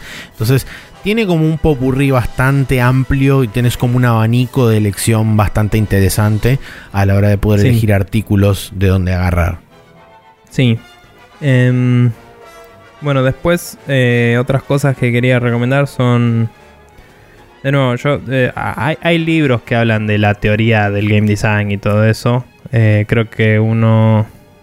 hay uno que nunca leí, pero creo que se llama directamente The Rules of Game Design o algo así. No me acuerdo. Rules of algo así. Eh, pero digo, ese es uno de los más referenciados por mucha gente. Pero lo que yo hago en general, eh, más allá de que no soy un game developer exitoso, así que no necesariamente mi palabra es ley. Em, lo que yo hago en general es, como decía, ver análisis de cosas eh, de parte de terceros o a veces em, postmortems o gente que hace una especie de documental sobre algo. Entonces recomiendo mucho, eh, más allá de, entre comillas, todo lo que hace Jeremy Parrish, que lo recomendé muchas veces, me parece que está muy bueno lo de Anatomy of Games, que es anatomyofgames.com, eh, donde hay un link que dice archive, porque está, la página está como clausurada, digamos, y dice acá puedes ver el archivo. Eh, y cuando entras ahí tenés todos los posts que el chabón hizo con otra gente eh, básicamente desglosando y analizando juegos clásicos desde Mario hasta Metroid, pasando por Castlevania, Zelda, etc. Y te explica bastante de cómo estaba armado el game design y por qué era particularmente brillante en algunos aspectos. Quizás no te dice el por qué fue así tomada la decisión, que es lo que a veces hacen los postmortems, pero sí está muy bueno la forma en la que los enfocan los análisis. Yo leí bastante del de Zelda y algo del de Castlevania también. Em, después está el Game Maker's Toolkit, que es un chabón que creo que se llamaba Dan Brown, no me acuerdo ahora el nombre, eh, que era un, es un periodista de juegos y el chabón hace videos analizando en qué cosas se destacan ciertos juegos y cómo están compuestos y armados y por qué, qué, problemas resuelven de qué formas, digamos. Eh, inclusive tiene una serie que es, por ejemplo, un análisis de todos los dungeons del Zelda. Entonces te va mostrando cada uno de los dungeons, eh, cómo es la, el, flujo del nivel. Es tipo, bueno, para poder entrar acá necesitas una llave, pero puedes agarrarla acá o puedes hacer para allá. Y te va mostrando como un diagrama simplificado mostrando la complejidad de cada dungeon. Y eh, no sé, se remata el chabón haciendo análisis re locos. Y es muy bueno lo que hace. Em, después tenés una playlist del canal de Double Fine que se llama Devs Play, que invitan a developers de distintos juegos a jugar con ellos y les hacen como preguntas. Eh, en general están jugando su propio juego, a veces juegan el juego de otra persona, pero es como que hablan mucho de cómo se hizo el juego, eh, por qué se hizo así, todas las mismas cosas que venía diciendo, ¿no? En una estaba Romero jugando al Doom y contaba sobre el level design del Doom y y las máximas sobre las que se basa, digamos, de que casi todo es un loop, o sea, casi siempre vas, haces una vuelta re loca, encontrás la tarjeta roja, con eso abrís una puerta roja y salís donde estabas antes. Y eso hoy lo ves, no necesariamente se inspiraron en eso, pero digo, hoy lo ves en muchos juegos muy exitosos como el, Dark Souls, el Demon Souls y todos esos, esa pieza de diseño en particular trasciende lo que es un FPS eh, para volverse una máxima de che, está bueno en el level design. No hacer volver para atrás a la gente si podés eh, hacerle notar, che, de golpe estoy acá. Y es como son boludeces sueltas que te informan un poco para dónde está bueno ir. Eh, después recomiendo la lectura del libro de Masters of Doom, que es la historia de cómo se hizo id Software y te cuenta muchas cosas de cómo desarrollaron todos los juegos que hicieron. Eh, están también en Irrational Games. Eh, en el sitio de Irrational Games hay una cosa que se llama From the Vault, donde tienen documentos de diseño cajoneados que los abrieron al público para que vean juegos que no fueron. Algunas cosas son tipo arte de juegos que sí salieron, pero tienen algunos diseños de juegos que no salieron nunca. eh, y están bastante interesantes como para ver una muestra de lo que es un game design document. Eh, también pueden buscar la Biblia del Fallout eh, o el Game Design Document del Green Fandango. Hay varios documentos que están disponibles en internet. Si buscan Game Design Documents, hay por ahí dando vueltas. Em, después está. acá estás agregando vos cosas también que las tenía en cuenta y no estaban anotadas por ahí. Em, pusiste la GDC Vault, que son muchos developers y designers hablando de distintos temas en video. Hay horas y horas de material con eso. Ahí no Este- solamente tenés postmortem, sino que también tenés este desconstrucciones de documentos de diseño, tenés este cosas particulares de charlas de programación, tecnología. charlas técnicas, hay un montón, montón, de montón de data ahí. también. Sí. Eh, está, por ejemplo, cómo hicieron los modelos 3D del Guilty Gear, que es básicamente como hicieron los del, los del Dragon Ball, y es una locura. Eh, Hay, por así. ejemplo, también una, una charla de Yoko Taro de composición de personajes, hablando sobre el primer Nier, por ejemplo. Sí. Eh, nada, hay de todo. Eh, Extra Credits es un canal que hemos recomendado en su momento bastante. Yo lo tengo medio abandonado, por eso por ahí no lo tenía tan re- presente, pero son unos tipos que también, em, James no sé cuánto y compañía, eh, escriben capítulos todas las semanas, meses, no me acuerdo. Eh, Creo que es todas las semanas. Sí, capítulos nuevos de Extra Credits frecuentemente en los cuales analizan distintas cosas de los juegos, desde em, casos de éxito, casos de fracaso y que, no sé, cómo manejar la expectativa en un jugador, cómo dar un buen feedback, eh, cosas que por ahí son...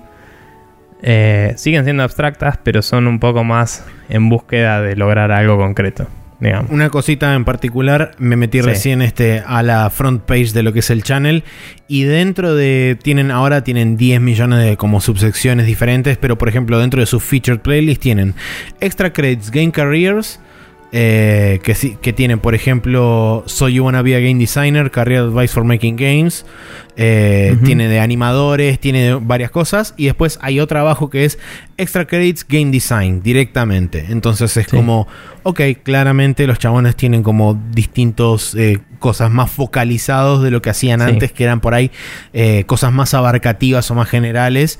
De O hecho, sea, tienen los videos bocha de en material ahí sí- adentro. Los videos en sí siempre orbitaron sobre un tema, cada uno. O Sí. a veces eran varias partes de una misma cosa. Pero es cierto que el canal antes era más general, digamos.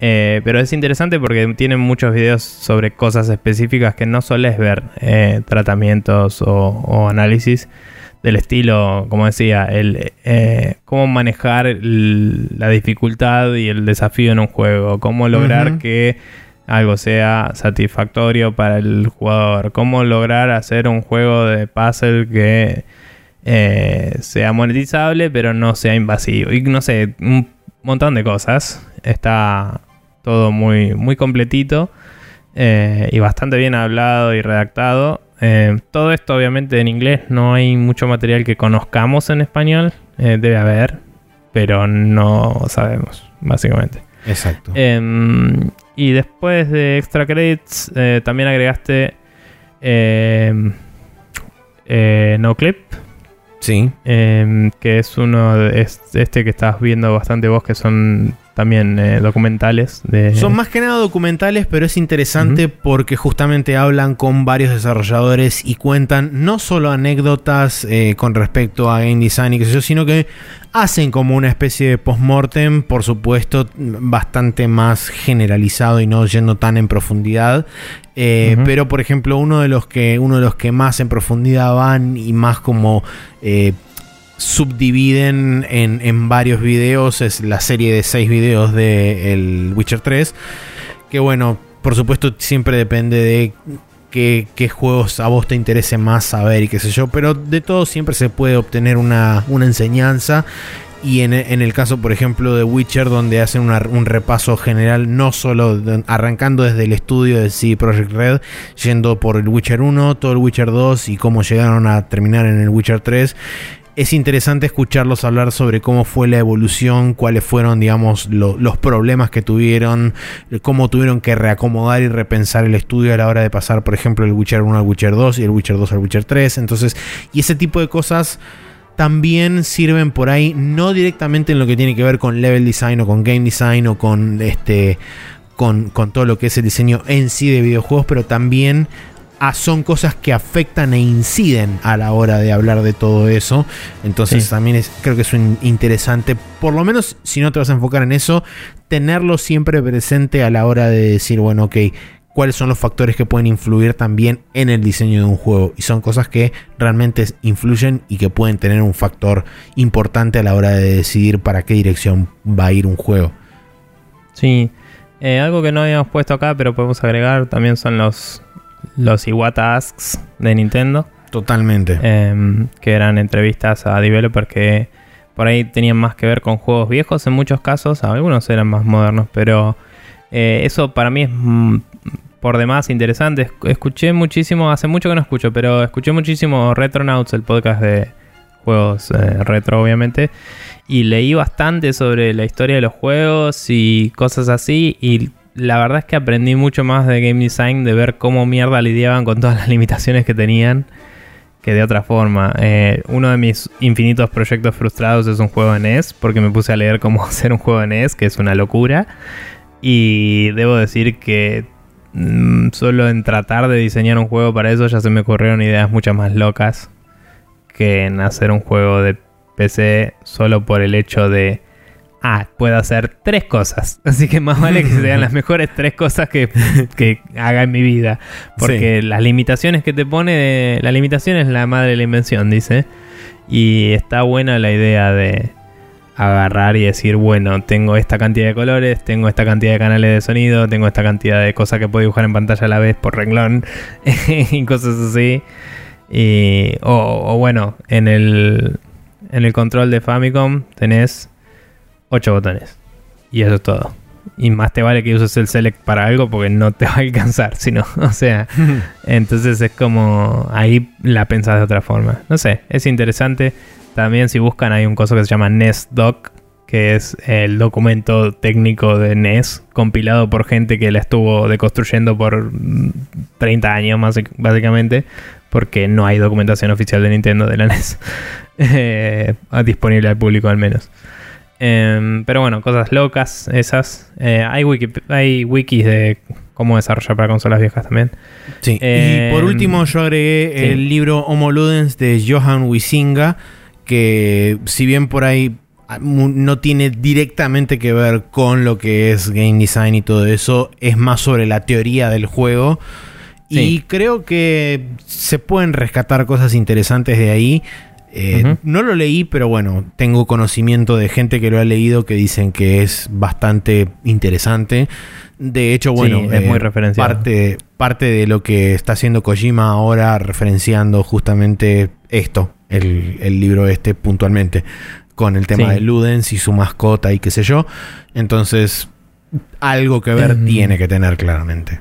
Sí, y tangencialmente, algo que también vimos en cuando cursamos el terciario de juegos, em, hay un libro que se llama El héroe de las mil caras, que te Sí. cuenta eh, cómo la humanidad cuenta una historia prototipo, digamos. Eh, es como cómo se compone una historia, básicamente, en la forma tradicional. Y yo creo que es muy interesante aprenderlo para, primero, saber usar bien los arquetipos de personajes. eh, y segundo, saber romperlos. Eh, porque hoy la narrativa tradicional, cuando se usa, es en general para soportar algo que no necesita mucha historia. Entonces, como bueno, voy con este es el príncipe, esta es la princesa y bla, y listo.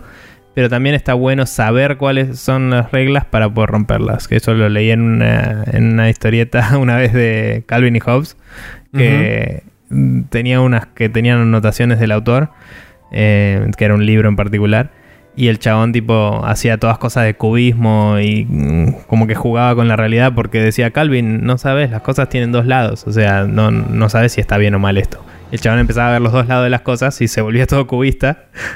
y el chabón abajo en las notas decía, es muy difícil hacer esto porque hay que saber bien todas las reglas para poder romper todas a la vez, decía. Y esa frase me requedó para siempre porque es como si vos querés contar una historia nueva e interesante, tenés que saber cómo son las historias en general, tal vez. Sí. Eh, pero bueno, nada. ¿Querés agregar algo más? Sí, no, un pequeño detalle. El héroe de las mil caras es de Joseph Campbell para la gente que Sí. lo quiere buscar. Es en eh, The Hero with a with- eh, The Hero with a Thousand Faces de Joseph Campbell. Sí, en español se consigue ese en particular. eh, y supongo que Homo Ludens también, porque es como literatura más Sí. común y no tan nerda, entre comillas, que por ahí lo nerdo es lo que no se consigue siempre en todos los idiomas. Pero, pero bueno. Eh, Bueno. Nada, esos son un montón de cosas. Eh, si me elaboras la pregunta, Manu, quién seas, eh, te puedo por ahí orientar un poco mejor. Pero me parece Sí, por que... ahí. Sí, me, me parece que por ahí es la forma en la que lo encaro yo, pero conocer la historia de cómo se dieron las cosas y a- escuchar mucho análisis de juegos eh, es una forma de aprender porque si te das cuenta por qué un juego tuvo un impacto que tuvo y por qué es brillante o no, si vos encontrás un juego que decís, este juego me encanta, sentate y mirá por qué te encanta y si no sabes vos, escuchate reviews de ese juego por todos lados. eh, Análisis de opina la lo que gente sea. hasta claro hasta que te des cuenta Eh, y eso por ahí te va informando eh, a armarte una crítica más propia digo una crítica propia más armada justamente más eh, eh, Más yo, acabada. elaborada y y eso te va a permitir que si vos te pones a hacer un diseño de un juego o a eventualmente desarrollar, eh, tengas una autocrítica copada y puedas hacer un poco de, che, esto está bueno para donde va, pero debería ser un poco más así, y lo vas limpiando y lo vas ordenando y etcétera. Pero bueno, no caigas en la que hacemos los demás y saca el juego. No lo, no lo edites para siempre y lo dejes ahí porque no sirve. Eh, pero bueno, eso fueron un montón de cosas. Vamos a pasar a la siguiente pregunta, me parece. Sí. Es la Bien. de Rorro. Adelante. Sí, me toca a mí, ¿verdad? Sí. Eh, tengo una sola pregunta y la voy a aprovechar. Dice: ¿Cuándo va a volver a comer papitas en vivo, Nico? Eh, técnicamente, tal vez en la introducción de este podcast. Eh, Podrías hacer ruido con la bolsa ahora y demostrar que estabas comiendo papitas en algún momento. Si la No. tenés a mano. No, no puedo. Bueno. Listo, esta mano, perfecto. pero no, no puedo. Eh, no, eran nachos igual, así que no sé si califica. Pero. Eh, creo que Eh, con papitas se refiere más al término genérico de snack que podría haberse aplicado. Pero... él, él sabrá. Esto Él sale sabrá, en marzo. Hay un par de meses en el medio. Tal vez haya sucedido, tal vez no. Exacto. Bueno, Eh, la hay una pregunta de Rorro 2 que debe 2. ser otra persona. Seguramente debe ser otra persona totalmente diferente. Pero bueno. Eh, dice, ahora, eh, un poco, ahora uno un poco más en serio, y si quieren compartirlo. Eh, pregunta personal, por lo cual es optativa en base a si quieren compartirlo o no. ¿De qué trabajan? ¿Les gusta su laburo? ¿Les, gusta, eh, ¿Les gustaría poder haber tenido otra profesión si les fuera posible elegir la que ustedes, eh, la que ustedes quieren? Desarrollen lo que quieran en cuanto a ámbito laboral. Besis. Eh, ¿Querés arrancar vos? Sí, yo trabajo. Trabajaba originalmente como programador. En un, trabajé como programador en un par de lugares. Hasta que un día me quemé el bocho y me fui de la programación por completo. Y entré a laburar en una fábrica que no tiene absolutamente nada que ver con la programación. De hecho, estoy trabajando como control de calidad ahora en una fábrica, en una metalúrgica. Eh, por Siguiendo ende- el camino de tu arco iris. Como Sí, siguiendo el camino de mi arco iris. Por ende, este, de ahí vienen las quejas de que el calor es agobiante y demás cosas. Eh, cuanto ¿Y por qué lo es? Sí, porque lo es. Eh, en cuanto al respecto de si me gusta mi laburo, es un lugar donde voy todos los días y me dan plata a fin de mes. Y eso es lo que hago. Ok. Supongo que eso responde bastante bien la pregunta. Y por bien. último, si me gustaría haber tenido otra profesión, si le fuera posible elegir la que ustedes quieren. Sí, sí, sin duda. Eh, quizá me hubiera gustado haber caído en mejores lugares a lo que respecta a eh, sistemas y programación y demás, donde no me hubieran quemado totalmente el bocho y hubiera seguido este, programando y demás. Idealmente en videojuegos, si no era el caso, quizás en otra cosa. Pero no era algo que me no es algo que me disguste, de hecho. No, no, lo, no, lo, trato en pasado, lo, digo en presente. No es algo que me disguste programar, es simplemente el hecho de que eh, básicamente me quemaron y no te digo que si veo una línea de código voy a gritar, pero casi. Eh, y es como. Es fulero cuando te pasa ese tipo de cosas porque es algo que cuando lo encaraste en su momento tenías mucha pasión por eso y después alguien se ocupó de quitarte un poco bastante la ilusión y mm. no no sé si en algún momento pueda volver a programar. Me gustaría, pero desde un lugar netamente de hobby. O sea, el hecho de agarrar y ponerme a programar algo simple por mi cuenta. Ni siquiera para publicarlo ni nada. Es como para simplemente, quizás, entre comillas, despuntar el vicio. Eh, y no necesariamente un juego tendría que ser por ahí cosas chiquitas para mí. Eh, y después quizás eso derive en otra cosa. Pero bueno, es cuestión simplemente de decir, bueno, un día quiero ponerme puntualmente y arrancar, pero eh, ese es mi estado actual.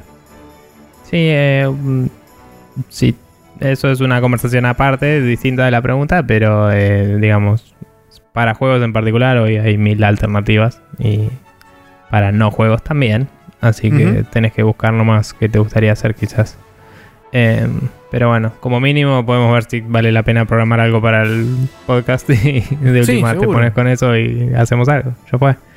Pero bueno, eh, por mi parte, yo sigo estando en sistemas. Arranqué hace mucho en Gameloft, donde conocí a la gente de cierto otro podcast que nunca mencionan directamente a Gameloft, así que no sé si puedo decir que los conocí ahí a ellos, así que no lo voy a hacer, pero ustedes saben de quiénes estoy hablando. Hmm. Em, después laboré en otra empresa, eh, en la cual había de casualidad algunos de ellos. Eh, y hoy estoy en una... Eh, esa, esa, otra empresa era una especie de agencia, pero era más a nivel tecnología, no era, no era mucha publicidad, sino que era un poco de sitios y aplicaciones para clientes, pero con soluciones tecnológicas y cosas, digamos, interesantes. No, no estaban muy apegadas a campañas, sino que era desarrollar aplicaciones y webs para clientes. Hoy estoy en una agencia que es de publicidad, haciendo aplicaciones eh, y más que nada, o sea, iOS oficialmente, pero me ha tocado hacer cosas 3D y cosas con Unreal Engine y otras cosas interesantes. Em, me gusta lo que hago, mm, me molesta mucho la imbecilidad del hombre a veces, o la mujer, hay que ser inclusivos chicos. Em, y la verdad es que este año pasado fue el año más estresante de mi vida a nivel laburo y no estaría todo muy bien ahí.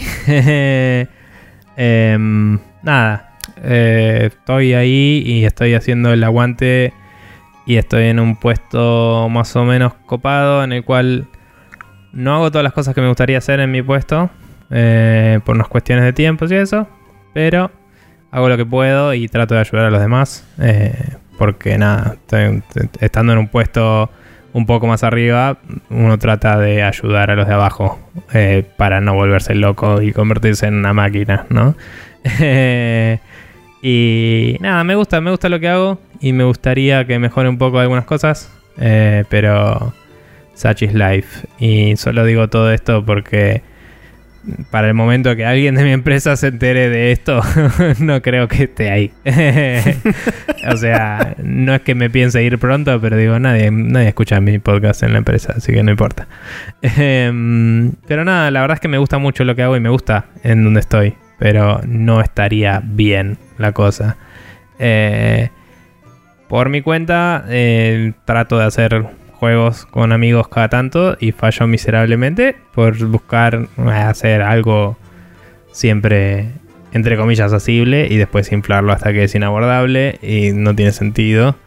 Y así es la vida. El otro día arranqué otra idea de otro juego y cuando fui a ponerle un nombre más o menos, tenía como tres cosas con nombres parecidos en proyectos anteriores abandonados.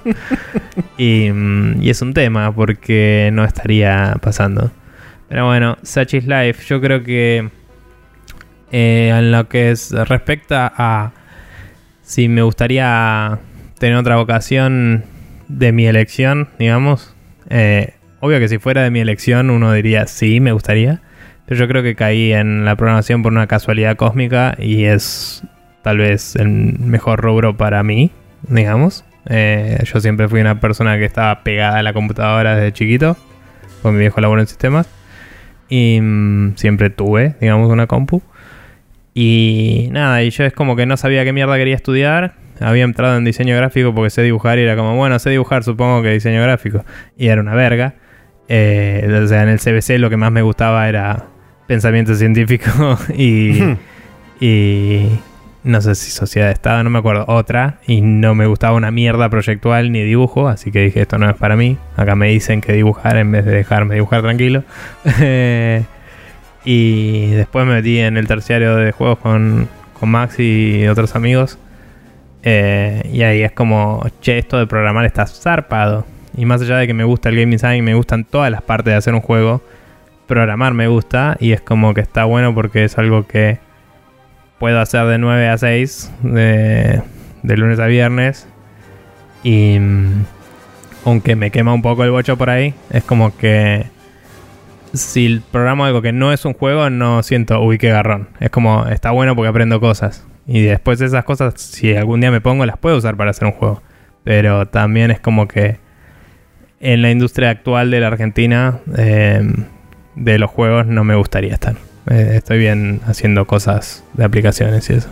Em, pero bueno, porque el negocio se puso medio turbio acá. Es como que o tenés tu propia empresa y está buenísimo, o estás en una de las dos que les va bien, o cagaste. El resto son explotadoras todas. Sí. Eh, pero bueno, nada, eso un poco larga la respuesta quizás. Pero bien, overall. Em, quizás un poco mucho de estrés, pero fuera de eso, estamos bien. Eh, la siguiente pregunta. Eh, me toca a mí, ¿verdad? Sí. ¿Cuándo vuelven a Evox? Viene de los impuestos son robo. Em, Nunca porque técnicamente nunca nos fuimos, solo Evox dejó de funcionarnos y no vamos lo, a arreglarlo. Lo hemos explicado en un podcast de hace no mucho, creo que justamente previo a fin de 2017, o sea, es uno de los últimos podcasts de diciembre, muy probablemente donde explicamos esto, porque hubo una pregunta, un, un comentario similar en los comentarios, este, ahora no me acuerdo de quién fue, pero fue alguien que nos escuchaba a través de Evox y Eh, nos dijo cuando sí. vuelven. Explicamos ahí las razones por las cuales fue que y el, el feed de Evox se dejó de actualizar. Pero la historia corta es, eh, Evox tiene un sistema donde ellos, eh, vo- vos les pagás una determinada cantidad de plata por mes y ellos tienen un determinado servicio para con esa gente que em, hace la, da la posibilidad de que se puedan cambiar o modificar cosas bastante más a voluntad y de forma bastante más rápida que las personas que lo utilizan de forma gratuita como nosotros, que simplemente lo que hacemos es copiar eh, el feed y ellos no, no guardan nuestros capítulos ahí, sino que simplemente republican el, el feed y redireccionan a la gente para bajarse los archivos desde el lugar donde efectivamente están. La cuestión fue que en determinado momento el feed eh, se rompió por algo que nosotros no tuvimos nada que ver, simplemente arquitectura de Evox que funciona de forma rara. Eh, lo intentamos arreglar de una forma, no funcionó y la, segunda forma es borrar la cuenta y volver a crear una cuenta nueva y demás. Y es como realmente es engorroso y es al pedo porque no nos representa eh, una, una gran un, aume- un gran aumento de audiencia a través de Evox. Además de que eh, yo de hecho he contactado al, al servicio técnico de Evox para ver qué se podía hacer al respecto y simplemente me ignoraron porque incluso también ignoran a la gente que paga plata para que les banquen el programa y demás eh, dentro, de su, dentro de su cosa. Entonces Sí. es como, bueno, ¿sabes qué? Si tenés un servicio de mierda, vos y tu servicio de mierda se van a cagar. Sí, la verdad es que es un servicio popular, no es un servicio bueno. Em, nada, no, no nos interesa participar de un lugar donde no se nos dé la, no, se nos dé la bienvenida, básicamente. Eh, sí debo decir que no sé si no nos significaría ningún incremento cerrar y volver a abrir el coso ahí, porque nada, hoy nuestro feed no agarra los últimos 10 como antes, sino que agarra todos. Entonces, si pusiéramos todos los podcasts, de golpe es un podcast con 288 eh, capítulos. Que antes era un podcast que cuando arrancamos solo eran los últimos 10 y no sé cómo funciona bien cuando no lo hosteas y sigue acumulándolo o no, no sé. Igual es una boludez, o sea, digo, capaz que se destacaría por ser nuevo y alguien lo agarraría. Eso es todo lo que decía. Pero no me preocupa mucho ahora. Em, no estoy cerrado a la posibilidad de que algún día volvamos, pero no me interesa la plataforma. Es como si hay una demanda de verdad, podemos pensarlo. O si realmente viene alguien de otro podcast y nos da números concretos de que vale la pena hacerlo, capaz. Pero. Sí. No sé, hoy no estamos invirtiendo en publicidad y eso como para crecer. Entonces, es como que agregar una plataforma es una herramienta que podría servir, pero a la vez si no vamos a publicitarlo, no va a tener mucha llegada, no sé, es complejo. Eh, y no tenemos ganas de mantener otra cosa. Pero bueno. Bien, Somos dos. Eh, esa es la respuesta para la mayoría de las preguntas que tienen que ver con cuándo van a hacer tal cosa. Es tipo, somos dos. Somos dos, tal cual. sí, pero bueno. Eh, y los queremos mucho y nos encantaría. Somos dos. Em, eh, siguiente pregunta. Tenemos, eh, ¿qué opinión y o postura le genera el hecho de ver que en la escena de la Switch ya hayan cosas corriendo por izquierda como RetroArch y Doom 1 a tan poco tiempo de la salida de la misma? Les dejo este video, eh, que supongo que es un link, un cacho de link de YouTube. Sí, es el que te pasé aparte un día. ah, nunca lo vi. No lo viste, carajo. Claramente, sí. Eh, y les pregunto, ¿cuáles son los box art de games eh, de juegos que más les gustan? Esto viene de Nicolás Nex. Sí, gran artista, Nico. Eh, dibuja zarpado. Sí. Em, bien, no estaba muy al tanto de lo que, es, lo que es la escena de Homebrew de Switch y todo eso. Sí sé de estar escuchando Giant Bombcast literalmente antes de grabar hoy que hay una especie de prospecto de que pronto va a ser abierta de par en par, básicamente. No sé si tengo una opinión muy fuerte al respecto porque la Switch está basada en la arquitectura de la Nvidia Shield, que era mm, basada en Android, que Android es una plataforma abierta, entonces como que ya debe haber mucha... Desde que se anunció que se iba a usar esa arquitectura, seguro que ya había gente buscando vulnerabilidades en la Shield. Entonces, Debo decir que no me sorprende. Debo decir que em, con la búsqueda, con la sociedad actual que tiene Nintendo con DNA, eh, probablemente haya muchas más cosas de servicios online y eso en los juegos de Nintendo en tiempo venidero. Em, aunque sean de la más mínima forma, onda mensajes en el piso como el Dark Souls o algo así, no, no invasivo, digamos. Imagino que va a ir un poco para ese lado la cosa de si tenés internet, te traigo este contenido extra. Eh, quizás, por ejemplo, como el, multiplayer de, asincrónico del Mario que agrega los globitos locos, eh, que salió en febrero para cuando están escuchando esto. Entonces, ese tipo de cosas asegurarían que te mantengas dentro del ecosistema de Nintendo y no la playes y hagas cualquiera, hipotéticamente, a menos que realmente encuentren una forma de firmar aplicaciones. Eh, que firmar aplicaciones viene básicamente de un término de hago una aplicación que parece oficial, ¿no? Entonces puedo truchear un juego, le digo esto es re contra oficial, lo instalo en la consola y nadie detecta que es un problema. Eh, entonces, a menos que lleguen a ese punto, no creo que haya un problema muy grande. Yo creo que Nintendo tiene sus propios planes al respecto. Siempre va muy de frente contra la piratería. Y creo que cada juego que te compres te va a traer el típico parche de sistema que siempre vienen haciendo ellos. Em, de, para correr este juego necesitas el último sistema operativo y vas a tener que estar al tanto.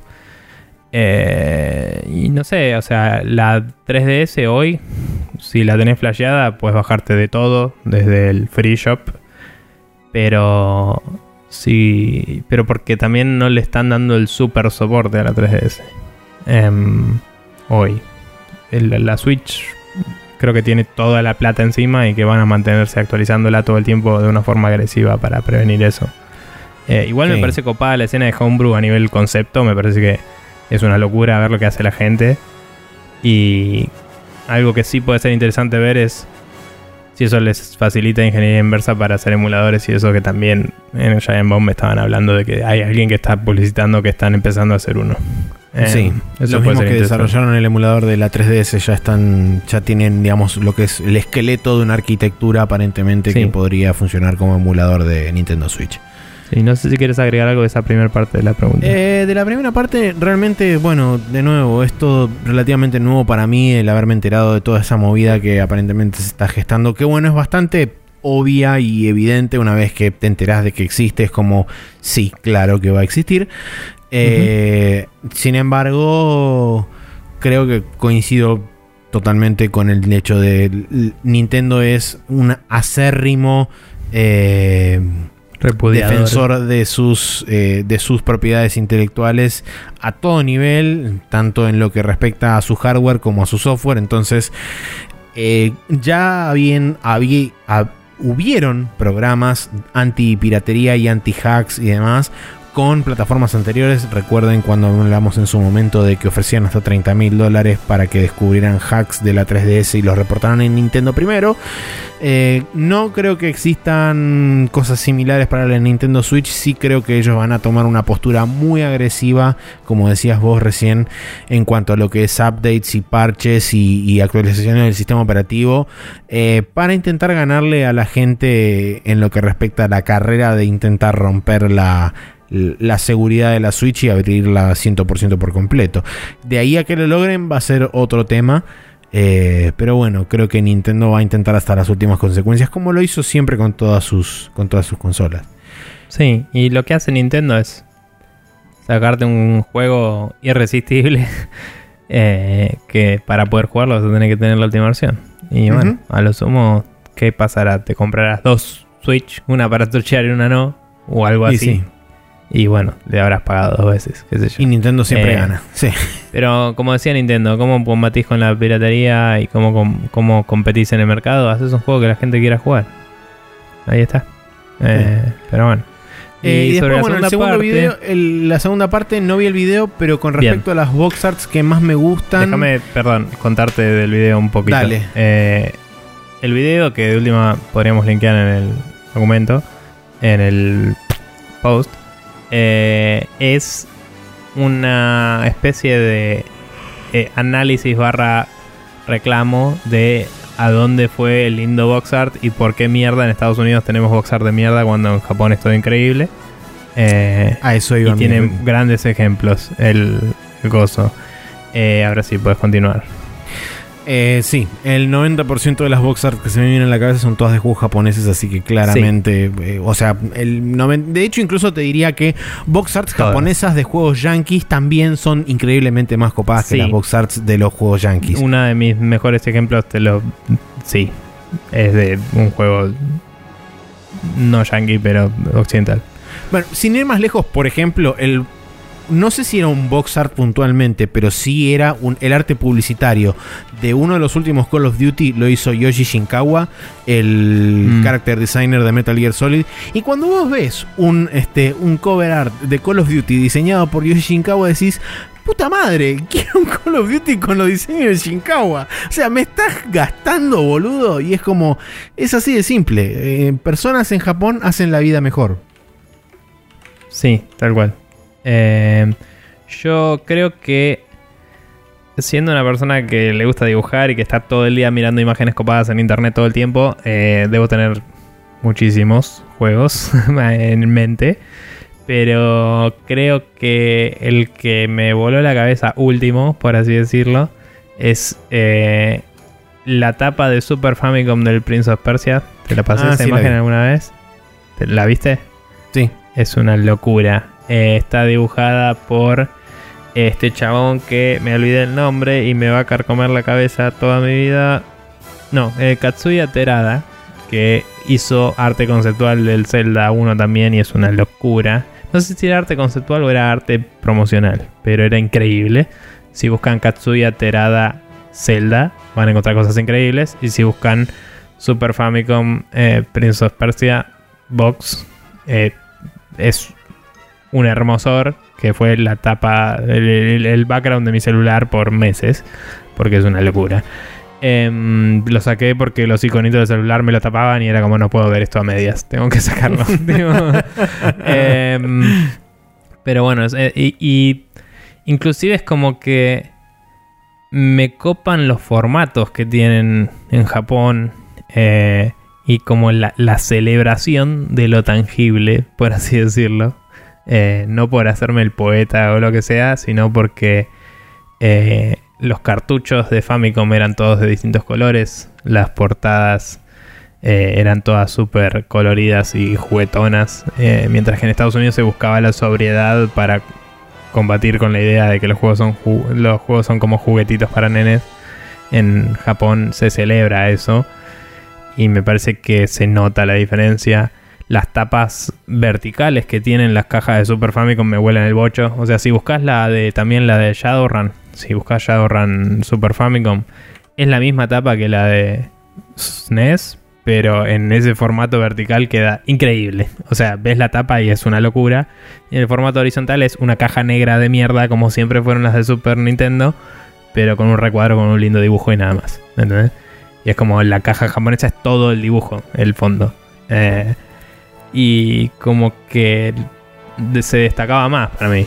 Em, y nada, sí, o sea, el video da en directo ahí en Right in the Fields. Es como los juegos japoneses tienen mejor box art, punto. Sí. Debo decir que mención honorífica para juegos de PC. Que los juegos de PC viejos tenían tapas bastante variadas. Sí. Em, y con más onda que las de consolas y eso, porque las consolas tenían como ese toda esa movida de, bueno, esta es la marca de tu consola. Mientras que los de PC decían PC chiquito abajo y era la tapa que vos quieras. Entonces había algunos juegos que tenían tapas re locas. Varios eran como renders de personajes que el juego critica como algo malo, ¿no? Pero muchas veces era una composición interesante, por lo menos. Eh, qué sé yo, la tapa del Fallout era toda como... Lo tengo ahí, el, Fallout 1. La tapa era toda como una especie de televisión así con perillitas y cosas con la cara de un personaje que es medio un modelo 3D que es un pijazo, pero está bastante interesante y te denota la movida del Fallout, ¿no? De todo es medio marrón y post-apocalíptico. Eh, o no sé, la tapa del Green Fandango, eh, la tapa de Monkey Island, todos esos juegos. Era literalmente una portada ilustrada por un artista que decía peces chiquito en el costado. Así que eso lo banco mucho. Y en su momento tuve el Metal Gear Solid de PC, que era una tapa enorme, de, también dibujada por Shinkawa de Snake, así como sosteniendo el arma de costado en una pose medio James Bond. y, y, es una locura esa tapa. Y venía con relieve también. Era medio como, wow. Y nada, buenísimo. Este, no sé si te ocurre alguna más. No, o sea, ejemplos debo tener también miles, pero realmente ahora no, se me viene ninguno, ninguno a la cabeza. Sí te puedo decir, por ejemplo, que hay muchas que son, este, que son, se nota que son dibujo hecho a mano. Eh, y en líneas generales esas son que, por ejemplo, muchas veces son o de character designers o de chabones que se dedican específicamente a hacer covers, eh, cover art de ya sean discos, ya sean juegos, sean un montón de cosas. Eh, caer en la obviedad de mencionar a Yoshitaka Amano es como, bueno, sí, está bien. Hizo todos los putos Final Fantasy de la historia. Obviamente. y la tapa, del, la tapa de Front Mission también. Tengo el Front Mission de Super Famicom acá y es hermosa esa tapa. Por eso. Eh. Eh, bueno, las, como bien dijiste vos, las tapas de, todos los Metal Gear, sobre todo de las ediciones especiales de los Metal Gears, tanto el Substance como el Subsistence, como el. Eh, bueno, el, Metal Gear Solid 1 tenía la, la cara de Solid Snake. Em, en el video se mencionan como, como casos de éxito, porque hablaba de que Estados Unidos no, no aprendían de. Porque era como, no, porque hay que vender eh, con esto. Y siempre tengo un personaje con un arma, ¿viste? O un close-up. Esas son las dos, las dos variables que hay. Y, como, y te muestra, tipo, bueno, pero el GTA siempre usa como viñetas de colores, que la paleta de colores te denota el tono del juego y el personaje y todo, y siempre te está mostrando todo lo que puedes hacer en el juego y es como súper diseño gráfico y hermoso. Sí. Y, y, el, y después el... eh, mostraban también el Red Dead Redemption y todas cosas así de Rockstar, decía, y estos juegos, decía, son de los más vendidos en la historia del juego. o sea, es como innegable que, tipo, que, que no es indicativo de nada eso. Hay una serie de covers que recién ahora me cayó en la ficha y no puedo creer la sutileza magistral que tiene eh, esa serie de covers. Que es las covers de los Ryuga Gotoku, o sea, de los Yakuza, pero en Japón. Primero, Sí. son todas en blanco y negro, todas. No, hay, no hay distinción de, de color. Eh, lo único que va cambiando el color es el número puntualmente. Y lo segundo es que el Yakuza 1 está el personaje principal totalmente de espalda mirando hacia lo que sería el eje Z, o sea, hacia adentro de la tapa. La Sí. tapa del Yakuza 2 está de espalda mirando hacia la izquierda. La tapa del Ujú. 3 está de costado, o sea, 90 grados O inclinado. sea, va mirando- girando. O sea, va girando hacia el frente. En la tapa del 4 está mirando de frente, pero mirando hacia su derecha, o sea, lo que sería la izquierda del cover art. Y la tapa del Mm. 5 está mirando directamente hacia adelante. Y es como, es increíble y me acabo de dar cuenta de eso y es genial. y aguante todo y la puta madre que lo parió. Bueno, a mí me gustaba mucho también, como dije, siempre miré muchos dibujos y todo eso. Y en la época del Game Boy Advance yo tuve uno y no tenía un mango, porque justo lo compré y fue como el dólar se va a 1.40, así que todos los juegos van a subir a más del cuádruple. Y fue como, bueno, y no pude comprar nada nunca más. Pero por emular mucho y eso estuve descubriendo juegos con arte hermosa, porque la Game Boy Advance era una consola que tenía la mejor paleta de colores de la vida, básicamente. Y eh, el arte de los Advance Wars me encanta. Y las cover arts y eso son como dibujos en ese estilo, no tienen nada de súper loco, pero es como que te incentiva, ¿no? Es como eh, te, te- te pinta un mundo copado, no sé.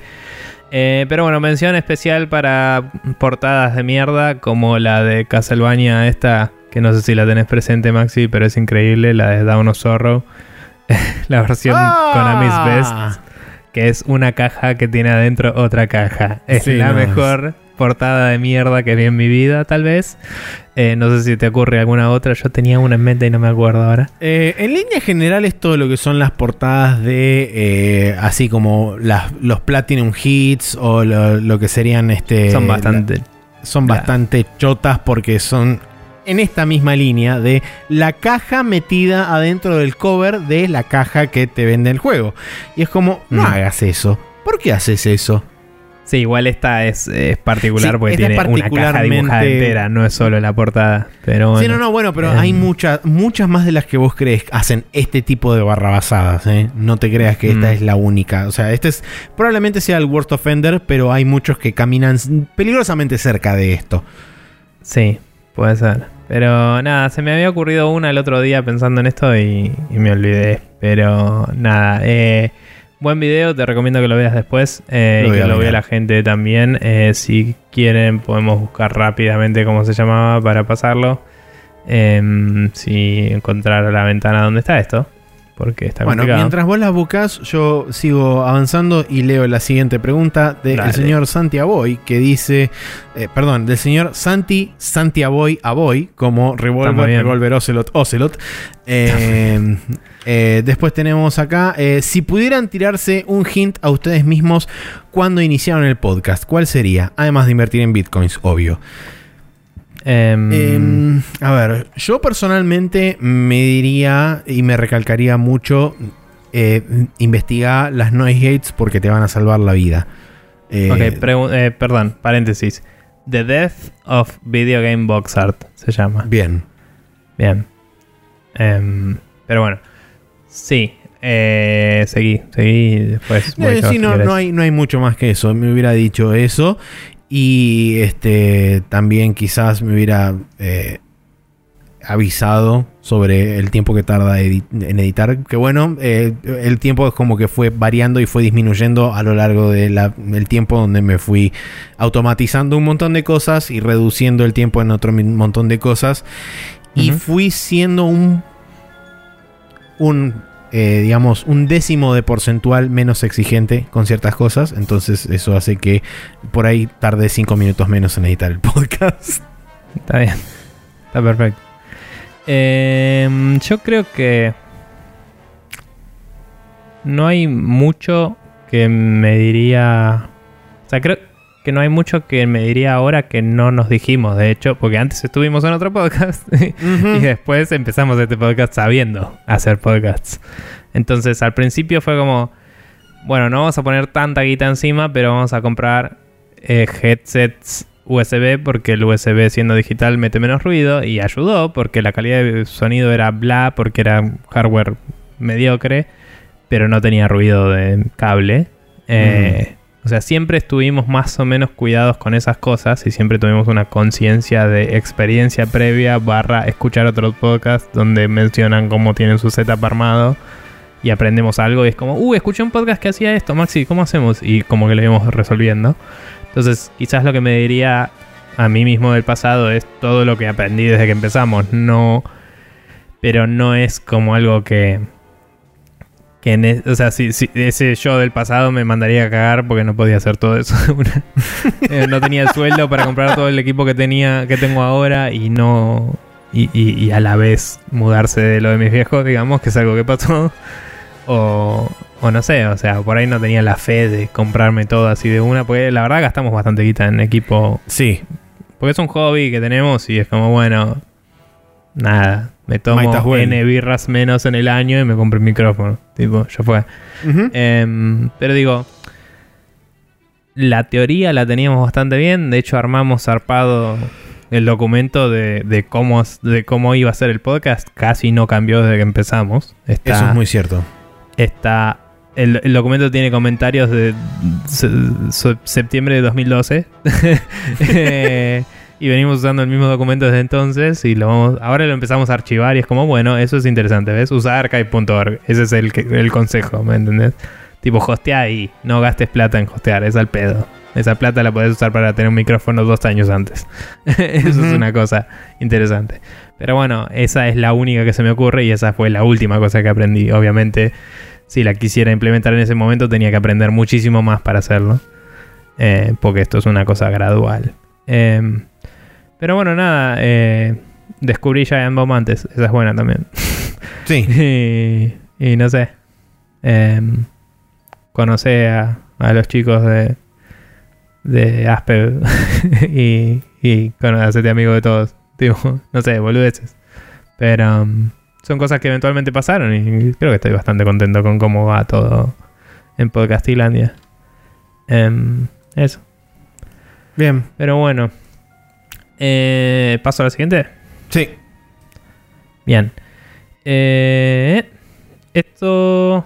Estas preguntas ya son del domingo donde se supone que grabamos esto. En realidad estamos grabando después. Así que hay un par de preguntas más. Eh, sí. Que dejó la gente que se copó y siguió poniendo preguntas después. Eso fue porque tuvimos un tema de no coordinación y no pudimos grabar el domingo. Pero bueno. Eh, ¿Qué fue lo último que jugaron, vieron o quisieran jugar hecho en Argentina? Dice, entre paréntesis, jugaron dos, botones de videogamo, eh, los de Nave Arcade, o Fidel Dungeon Rescue, como, eh, como Ernesto, pero no, de Daniel Mergui. Esto lo manda Erma Hicks. Eh, yo te voy a dar contexto a vos, Maxi, porque yo conozco estas cosas y no sé si vos conoces estas cosas. Conozco Dobotone, conozco Fidel Dungeon Rescue, pero, y bueno, conozco Nave Arcade también, pero... De concepto, no los jugaste. Claro, de, concepto y de haberlo escuchado nombrar, pero no jugué ninguno de todos esos. Bien. Eh, bueno, Ernesto es un juego que está haciendo Daniel Benmergui hace mucho.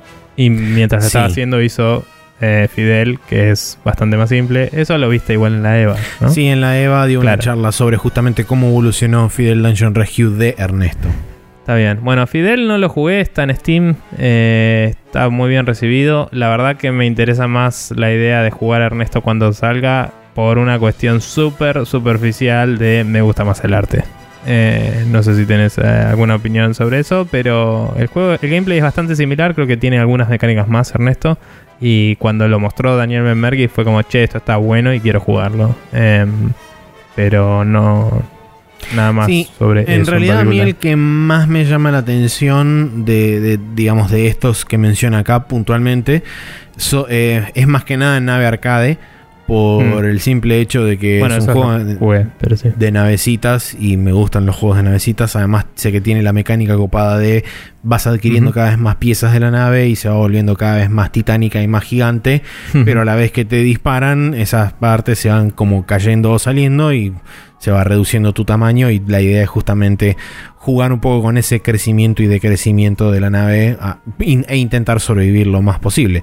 Con respecto Sí. a la pregunta puntual de qué fue lo último que jugaron, vieron o quisieran jugar hecho en Argentina, la verdad admito y con bastante vergüenza que no conozco casi nada que se haya hecho acá eh, de lo que es industria nacional. O sea, sé que ah, existen cosas como por ejemplo el Oclos, sé que existen, eh, había otro juego también que era un juego de naves que había visto. Sí. Se me escapan los nombres. El, el Dog, Eh, Dogs. ¿Algo? Que era el de Sí. Pablo Testa. exactamente. compañía. Ese mismo Eh, juego. El Dogos. El Dogos. Eso, el Dogos. en PlayStation 4. Y antes hicieron otro que no me acuerdo el nombre. Eh, o sea, sé que existe una industria acá, sé que hay juegos que se hacen acá, pero realmente no tengo no tengo contacto suficiente con eh, lugares de difusión donde se eh, digamos se amplifique la, el conocimiento de que esos juegos son de carácter nacional. Eh, Sí. También el hecho de bueno no estar presente en muchas de las exposiciones y muchos de los lugares donde estos juegos Sí, usualmente andan y digamos pululan tampoco ayuda mucho porque bueno obviamente no se cono- en esos lugares son donde más se conocen estos tipos de juegos o, o estos tipos de proyectos quizás no que no son juegos terminados sino que por ahí son ideas o conceptos Eh, Sí. pero Em, bueno es un tema de yo- simplemente yo, estar mm, fuera de contacto de lo que es la industria en sí acá Sí, yo, yo por mi cuenta estoy yendo bastante a eventos medio unders eh, que hay, que tienen música y llevan arcades. Y es- suele estar el Nave Arcade, suele estar el Dobotone. Lo conozco a Hernán Saez, uno de los que los hizo a ambos juegos. Que lo conocí en Japón oficialmente, pero él me había agregado en, en Facebook porque... Para los que no sepan, hice con otros amigos el Rise and Fall of Mecha Perón y Maxi es la voz de Perón. Hola Maxi. Hola. Em, y nada, entonces Hernán me había agregado en Facebook y cuando lo vi en Japón fue como, eh, loco, nos conocemos después de no sé cuántos mil kilómetros, yupi. Y nada, un tipazo el chabón. Y hoy con la gente con la que voy al Arcade Social Club que mencioné alguna vez y eso, es con él y mucha gente más. Eh, y siempre es como, che, tal día hay fecha de nave no sé dónde. Y fuimos al torneo y toda la bola y un montón de lugares así con música y jueguitos. Entonces está el nave arcade, está el Dobotone. Hay uno que se llama Mad Rollers, que lo hizo Agustín Pontura, que es un amigo de nuestro amigo Santi. em, que labura en un, un grupito de indies que se llama Tumba Games. eh, que hacen sus propios juegos en arcaditos. eh, y jugué ese y vi, pero no jugué uno que hizo para un amigo de él, que es músico. Que era muy interesante el concepto, porque el amigo había hecho un concept álbum que era como, bueno, este es el soundtrack de una película que nunca salió. Así. era como. eh, era medio. No me acuerdo exactamente cómo, cómo era el género, digamos, pero me llevaba una movida medio. eh, New Wave y aguante todo. Em, y como que el juego era un motoquero andando por la ruta y de golpe como que pasaban cosas y tenías que ir esquivando y lo que sea. Y había momentos donde pasabas a través de un túnel que estaba hecho de piernas de mujeres, así como muy eh, 70s videoclip todo. sí Eh, y todo muy flashero y tenía esa movida de juego viejo de, o sea, eran sprites y el fondo que se movía moviendo capas de 2D claro y, y cosas que se movían en pantalla escalándose y moviéndose hacia abajo, así medio modo 7, eh, pero sin rotación. Y, mm, y nada, muy copado, como el MotoGP y eso, ¿no? Eh, pero bueno, es como que estoy consciente de la movida under más de lo que estoy de la industria hoy, pero medio porque estamos medio desenamorados de la industria de, la, de, Argentina hace un tiempo. Y de hecho, la última vez que fuimos a la EVA, nos había mm, renovado la esperanza bastante, pero creo que el año pasado como que no, no nos llamó nada la EVA. Eh, y esto tiene que ver con la siguiente pregunta, que también es de Norma Hicks, que dice, eh, ¿tienen pensado volver a la EVA? Y después dice, ¿y tienen pensado desarrollar un juego propio? Como segunda pregunta ahí. Em, no sé si me interesa mucho la EVA, me interesa si veo que amigos míos van a dar charlas, que conozco un par que por ahí darían una charla o estarían en un puesto, ponele. Y por ahí me interesa si veo que viene alguien eh, de alguna empresa que quisiera ver lo que dicen. O si quiero ponerme al día con la industria. Pero como dije, estoy distanciado de eso. Y estoy más con la movida de la gente que hace juegos porque les gusta. Que la gente que hace juegos porque platita. Pero no porque me parezca algo malo.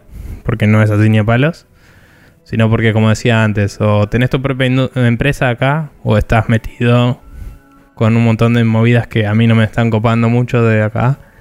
Y, y es como que la proporción es muy baja de cosas copadas, en mi opinión. Eh, no digo que los juegos sean chotos todos, digo de las movidas, entre comillas. O sea, como que veo mucha gente explotada en la, industria de los juegos en Argentina y todo, y como que... Mm. Me distancié de eso. Eh, entonces me renueva un poco la esperanza cuando veo algunas cosas de gente que está contenta laburando y todo.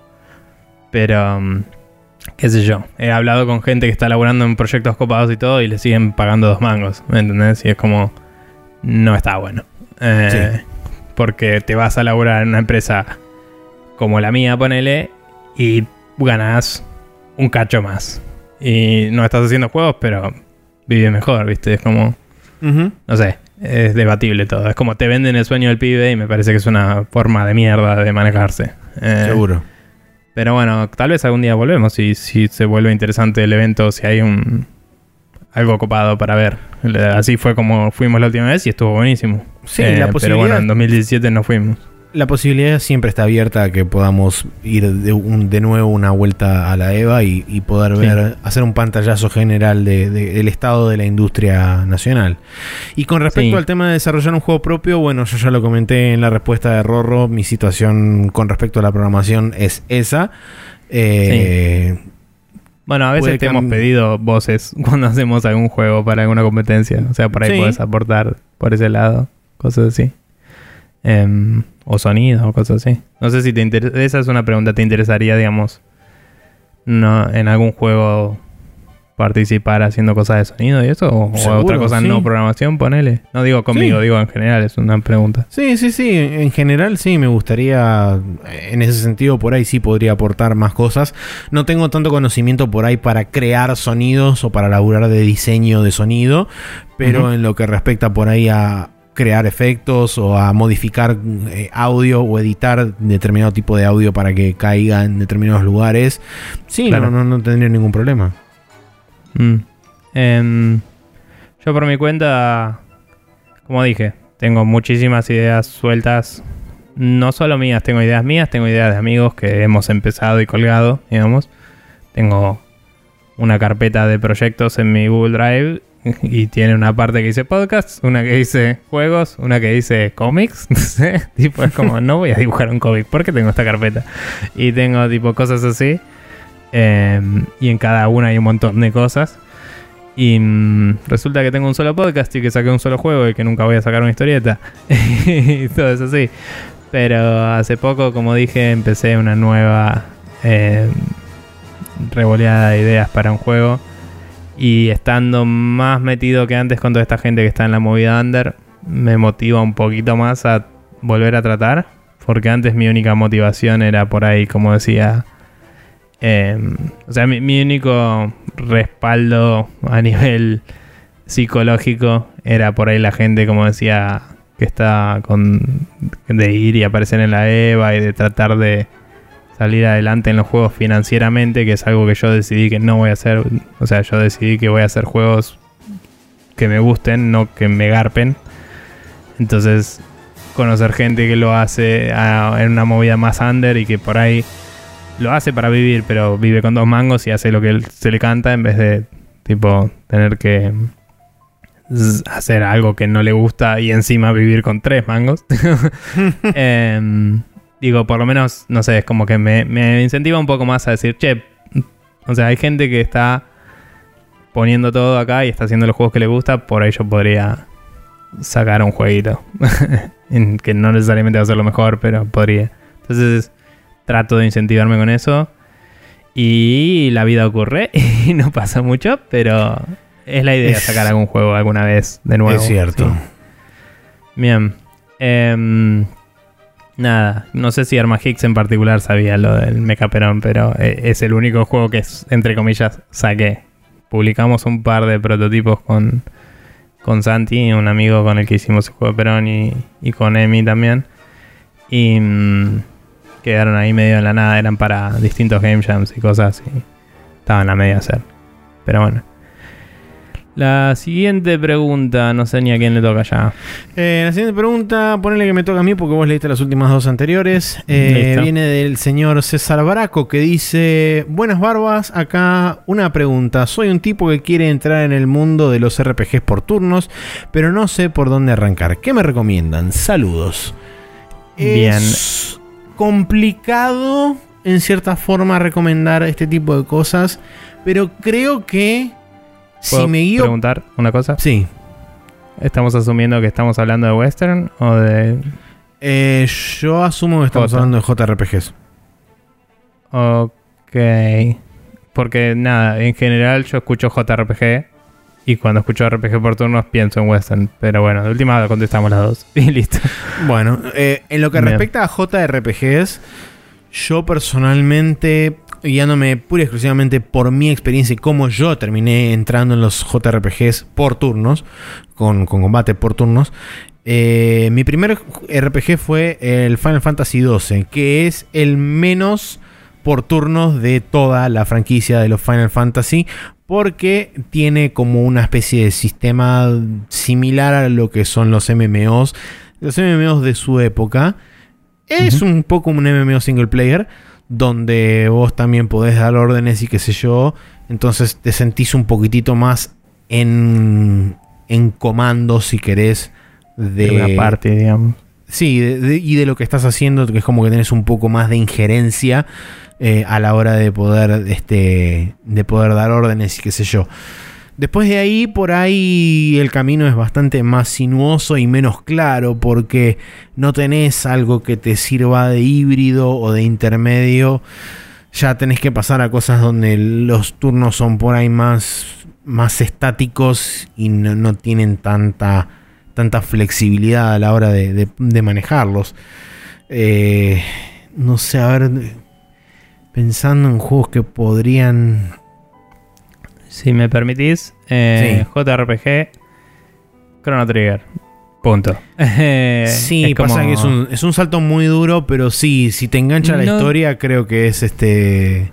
No sé si es, es un salto muy duro. No sé si estoy de acuerdo con eso. Yo creo que es un juego que te enseña muy bien, que tiene una curva de aprendizaje muy fina, pero.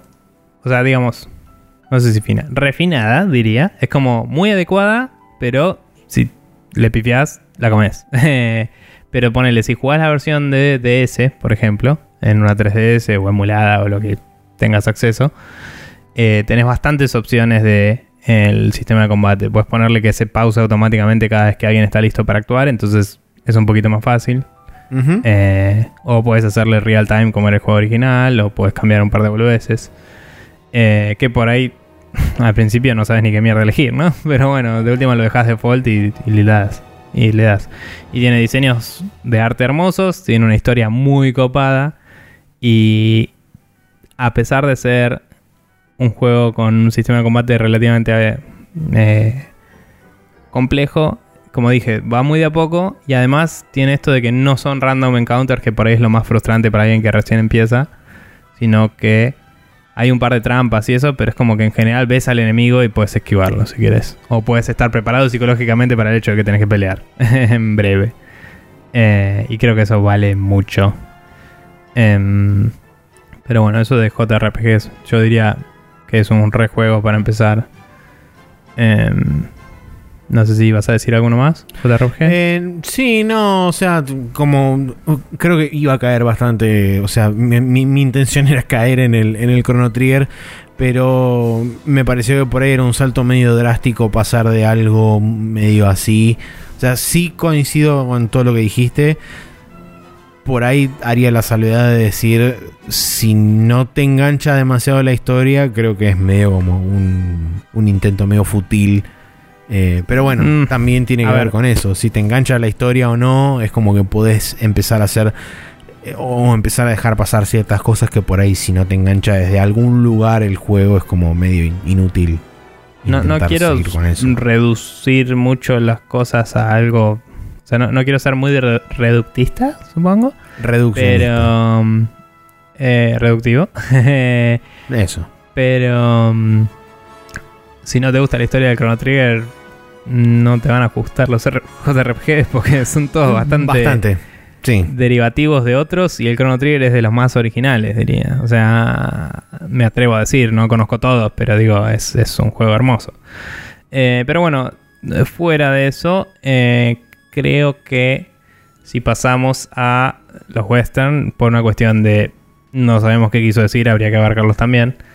Eh, creo que los primeros Fallout son un pijazo en la cara a nivel eh, aprender la UI y eso, pero están muy bien escritos. Si, de nuevo, si la historia te puede llevar adelante, ese es un juego que puedes darle bola por ese lado y listo. Eh, no lo jugué, pero el Torment, eh, el Planescape Torment es un juego halagado por ser el mejor escrito en el mundo y se supone que lo puedes pasar todo hablando si querés y no necesariamente teniendo combate, así que si el combate te jode puedes prácticamente omitirlo si te sale bien. Em, y no hay una consecuencia de muerte tan terrible en ese juego. Te morís y volves a un lugar y a veces hay gente que se suicidaba para ir a ese lugar más rápido. Em, es parte de la historia, nada. Eh, después, hoy tenés muchos modernos que están buenos de Western. Sí. El Pillars of Eternity, el, el Divinity Original sí. Sin es jodido. Es jodido. sí. Es jodido, pero por lo menos es muy didáctico, o sea, puedes pelotudear mucho con las mecánicas. El tema es que son muchas cosas de una. Me parece que el Mm. Pillars es una cosa que tiene una introducción más tranqui Sí. y que te va mostrando de a poco. Que puede ser un poco abrumador cuando creas al personaje porque te muestra las fórmulas de las cosas. Pero vos haces el personaje que se te cante el culo y mandate. Em, y si te bancás los gráficos medio chotos y una mecánica un poco em, simplificada, el Kotor es lo mejor. Aguante. Y, y es un juego que me parece que es más fácil que varios de los que hay para elegir. Y te pica el bichito de Star Wars y te pica el bichito de mira ese plot twist la concha de la lora y lo pasás. Pero Sí. tenés que bancarte los gráficos que están duritos. Como adicional del lado de los JRPGs, si bien no soy un erudito y no conozco demasiado de la historia eh, de los Tales, pero tengo entendido que también hay varios Tales of que pueden ser interesantes y pueden este, ser bastante inclusivos a la hora de querer arrancar por alguno de ellos. Eh, tengo entendido que, por ejemplo, Vesperia es un muy buen juego para poder este, también ahí meterle, meterle onda. Eh, y después, bueno, eh, esto es más que nada referencias de, terceros porque la verdad no, no tengo mucha, mucha historia con el pasado de la saga Tales. Jugué nada más los más recientes. Que se pueden llegar a sostener bastante bien también. Este, no diría por ahí Cestiria, pero sí Berseria. eh, en su caso que tiene un poco bastante más de lo que es action en su combate y no tan eh, no tanto de ir poniendo en menúes y qué sé yo. Entonces Sí. ahí puedes tener también algún que otro algún que otro híbrido interesante para para ver qué onda. Eh, Bien, y la y si querés ir- sí. Perdón, en un par de boludeces más. Si querés ir por, digamos, los mejores juegos, eh, entre comillas, a ver si te gustan los mejores, entonces ya fue. Eh, más allá de, en mi opinión, el Chrono Trigger, eh, el Final Fantasy VI es muy halagado. Es, es de Super Nintendo, lo puedes jugar emulado en cualquier lado. Em, tiene una intro muy interesante, está bueno.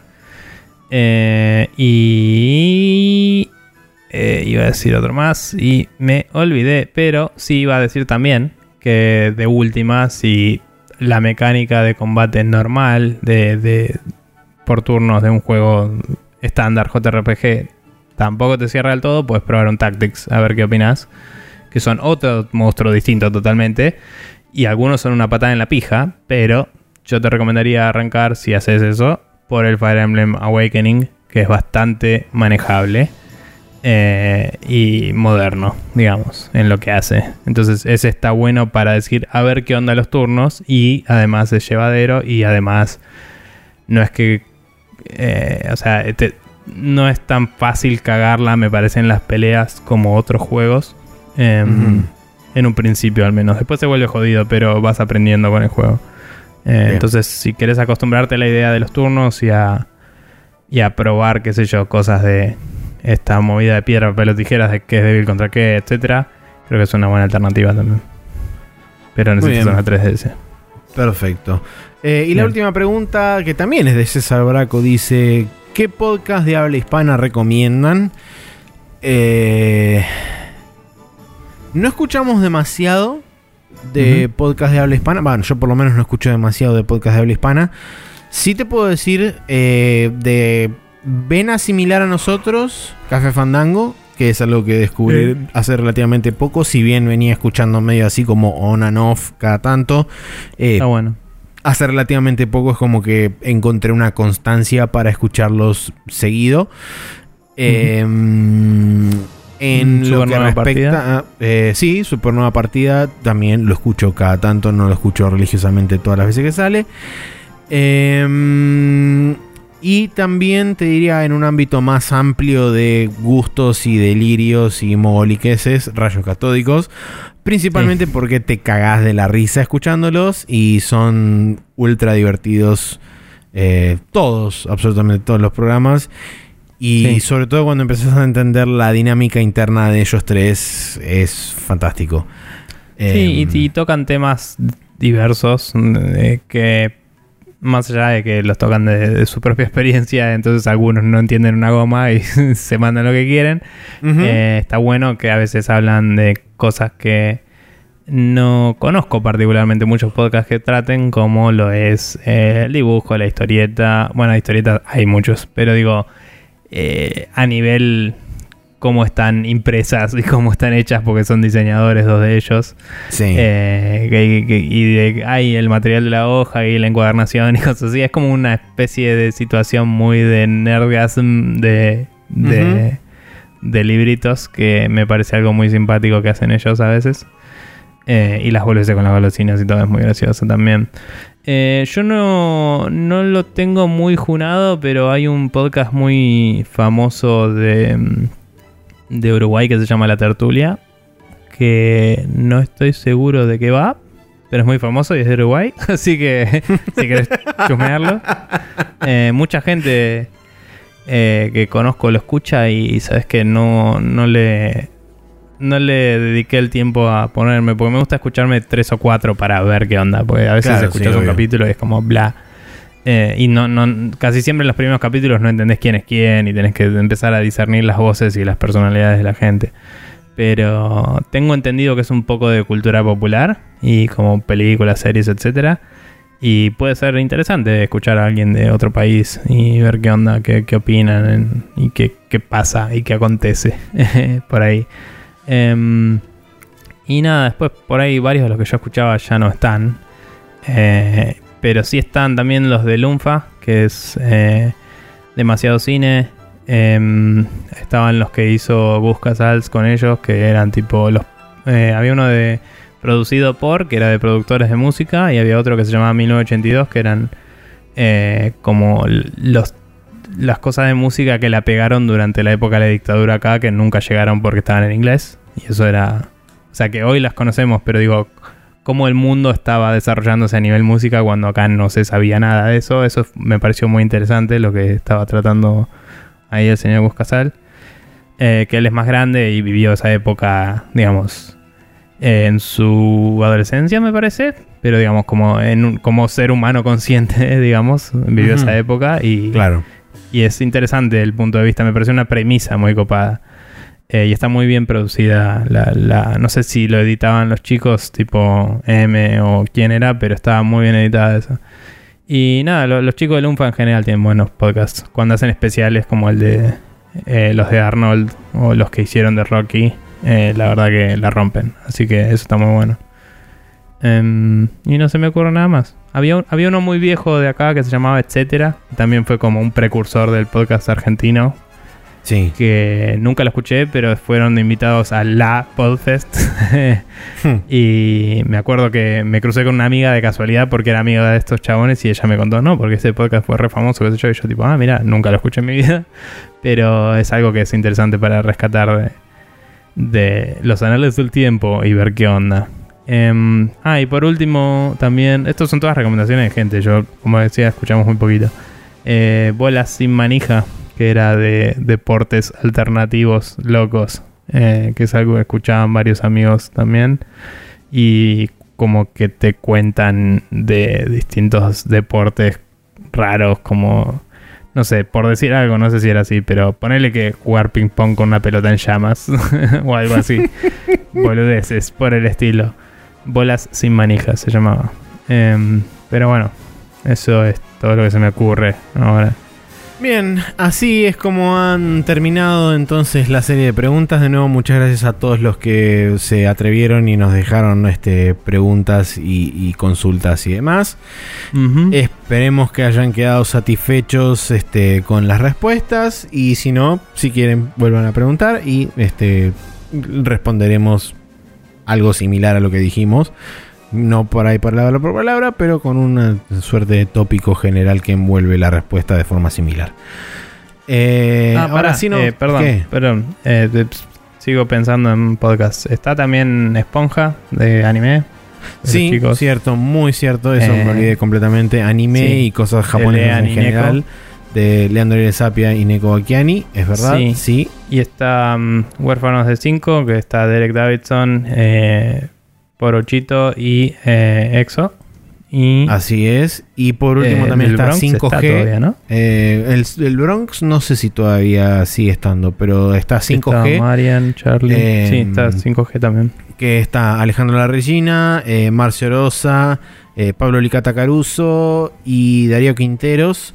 Eh, perdón, y Federico Escarcela también. Eh, son básicamente cinco gordos que hablan de juegos. Esa es medio como la premisa. Eh, entonces, nada. eh, o sea, programas en castellano tenés bastantes. Sí, y en España, a ver, España es el lugar más grande a nivel podcasts, pero no conocemos. Esa es Claro, la única verdad. O sea, Sí. pero es más grande que Estados Unidos, tengo entendido. O sea, hay un montón. Eh, o, Bien. y- o el más grande de, de habla hispana, capaz, pero Perfecto. Bueno. Eh, ahora sí, entonces nos vamos a despedir, pero antes nos vamos a ir al Special Move, así recomendamos algunas cosas.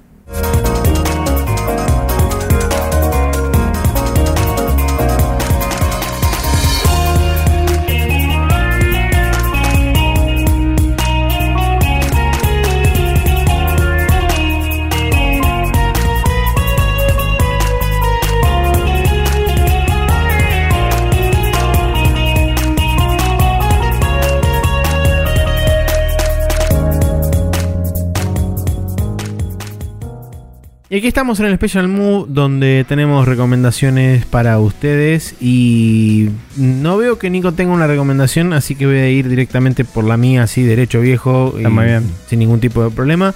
Voy a recomendarles que vayan a ver inmediatamente Mazinger Z Infinity, a pesar de que cuando sale este podcast todavía faltan dos días para que se estrene oficialmente. No muy me bien. importa, ustedes sacan la entrada igual y van y se paran en la puerta del cine y esperan con la entrada en la mano en la puerta del cine hasta que les dejen entrar en la sala correspondiente. Y eh, les digo esto con un mes y monedas hasta la salida de la fecha puntual de la, de la película, porque obviamente esto está saliendo en la temporalidad, entonces yo hace mucho tiempo que estoy esperando esa película y todavía no la vi y aún así la estoy recomendando sin que haya salido, porque esa es la cantidad absolutamente imbécil de fe que le tengo a esa película de que va a estar buenísima y que va a ser lo mejor de la vida. Perfecto. En un año se está arrepintiendo de esa vez que recomendó la película esa que cagó Massinger para siempre. Claro. No, mentira. Pero um, nada, sí, está muy bien y yo no creo que la pueda ver hasta que vuelva de mi viaje cósmico. Eh, pero bueno, eh, Suerte con eso, gente. Y yo no, no tengo nada para recomendar eh, porque no, no tuve... eh, o sea, en realidad, como te dije antes, volvería a recomendar todas las cosas que dijimos en la pregunta sobre la literatura de, análisis, digo, de, de game design y todo eso. Eh, Anatomy of Games, Game Maker's Toolkit, Devs Play, Masters of Doom, From the Vault, GDC Vault, Extra Credits, y What Asks, No Clip, Homo Ludens de Johan Huizinga y El héroe de las mil caras de Joseph, Joseph Campbell. Y yo al principio todo había dicho una que no anoté, que era gamasutra.com. Así que todas esas eh, cosas eh, son las que me parece que están buenas y que hemos recomendado muchas veces, pero nunca está de más. Así que nada, eh, si quieren meterse en ese mundillo y si quieren meterse para algún lado en particular, vuelvan a preguntarnos más específicamente y por ahí podemos orientarlos un poco más. Eh, Sí. Porque no leímos y vimos todo, pero estamos un poco siguiendo a todas estas cosas y estamos al tanto de ellas. Así que nada. eso. Así es, pero bueno, eh, si la gente, ¿cómo hace la gente para suscribirse a este podcast y este de esa forma recibir toda la magia y la alegría? Bien, eh, la gente puede buscarnos en iTunes como Spreadshot News y vamos a estar ahí para que se suscriban. También pueden buscarnos en archive.org donde están todos los capítulos hasta el día de la fecha y ad infinitum idealmente. Eh, también por otro lado lo que pueden hacer es directamente copiar spreadshotnews.com barra podcast, pegarlo en su gestor de RCS o podcast favorito y recibirlo de forma automática todos los lunes a la noche barra martes a la madrugada según a qué hora tienen configurado chequear el coso. Em, y con eso pueden recibirnos y escucharnos todas las semanas también. Eh, tenemos un canal de YouTube en youtube.com barra TV donde hay que ver si esta semana hay algo porque no tenemos idea en este momento del tiempo-espacio.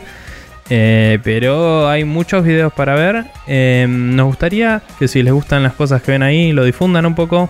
Eh, nos es difícil mantener un stream constante de contenido, pero también es como medio choto cuando no tenemos demasiadas vistas. Así que por ahí, si logramos obtener más gente que nos siga, nos incentivamos un poco más con ese lado de la cosa. Eh, porque nos gusta hacerlo, pero es bastante laburo y bastante quilombo eh, juntarnos a grabar. Y nada, a veces es como pocas vistas o poca repercusión y decís, eh, bueno, grabamos cuando nos pinte y colgamos como giles. Así que nada, esos, News TV en YouTube, están ahí todas las cosas que grabamos hasta el día de la fecha. Eh, y por último tenemos un Twitter que es eh, la, regla, la regla de Guybrush, que es arroba GuybrushRule, donde pueden encontrar juegos que estén por debajo de los 20 dólares para la plataforma de PC. Eh, y nada, pueden colaborar también tuiteándole a esa cuenta y nosotros retuiteamos para esparcir la alegría. Como suele hacer en particular el señor Martín Blasquez, por lo menos hasta el momento de esta grabación, al cual estoy pensando ofrecerle acceso a la cuenta para tuitear oficialmente desde ella, como hemos hecho anteriormente, que es algo que también pueden pedir si quieren eh, aportar a la movida. Eh. Porque nada, la idea es usarla. Pero bueno. Em, nada, eso. Muy bien, eh, así es como damos por concluido este primer episodio temporal, de los cuales eh, va a haber cuatro, o sea que quedan tres más. Van a cubrir todo el mes Ser de más marzo. cortos. Eh, Van a sí, ser más cortos. Van a ser más cortos, muy seguramente. Muy seguramente. Eh, Pero bueno, nos veremos la semana que viene y retomaremos lo que es la asiduidad normal y el curso normal del tiempo de Spreadshot News Podcast después de Semana Santa, dado que este Jesús Vampiro este, volverá y este, arra- arrasará con la tierra y quedaremos nosotros dos y haremos un podcast. Ponele. Sí. Con huevos de chocolate. Exacto. O no. ¿O no? O sándwiches de migas, como decía la pregunta. Ahora pensé.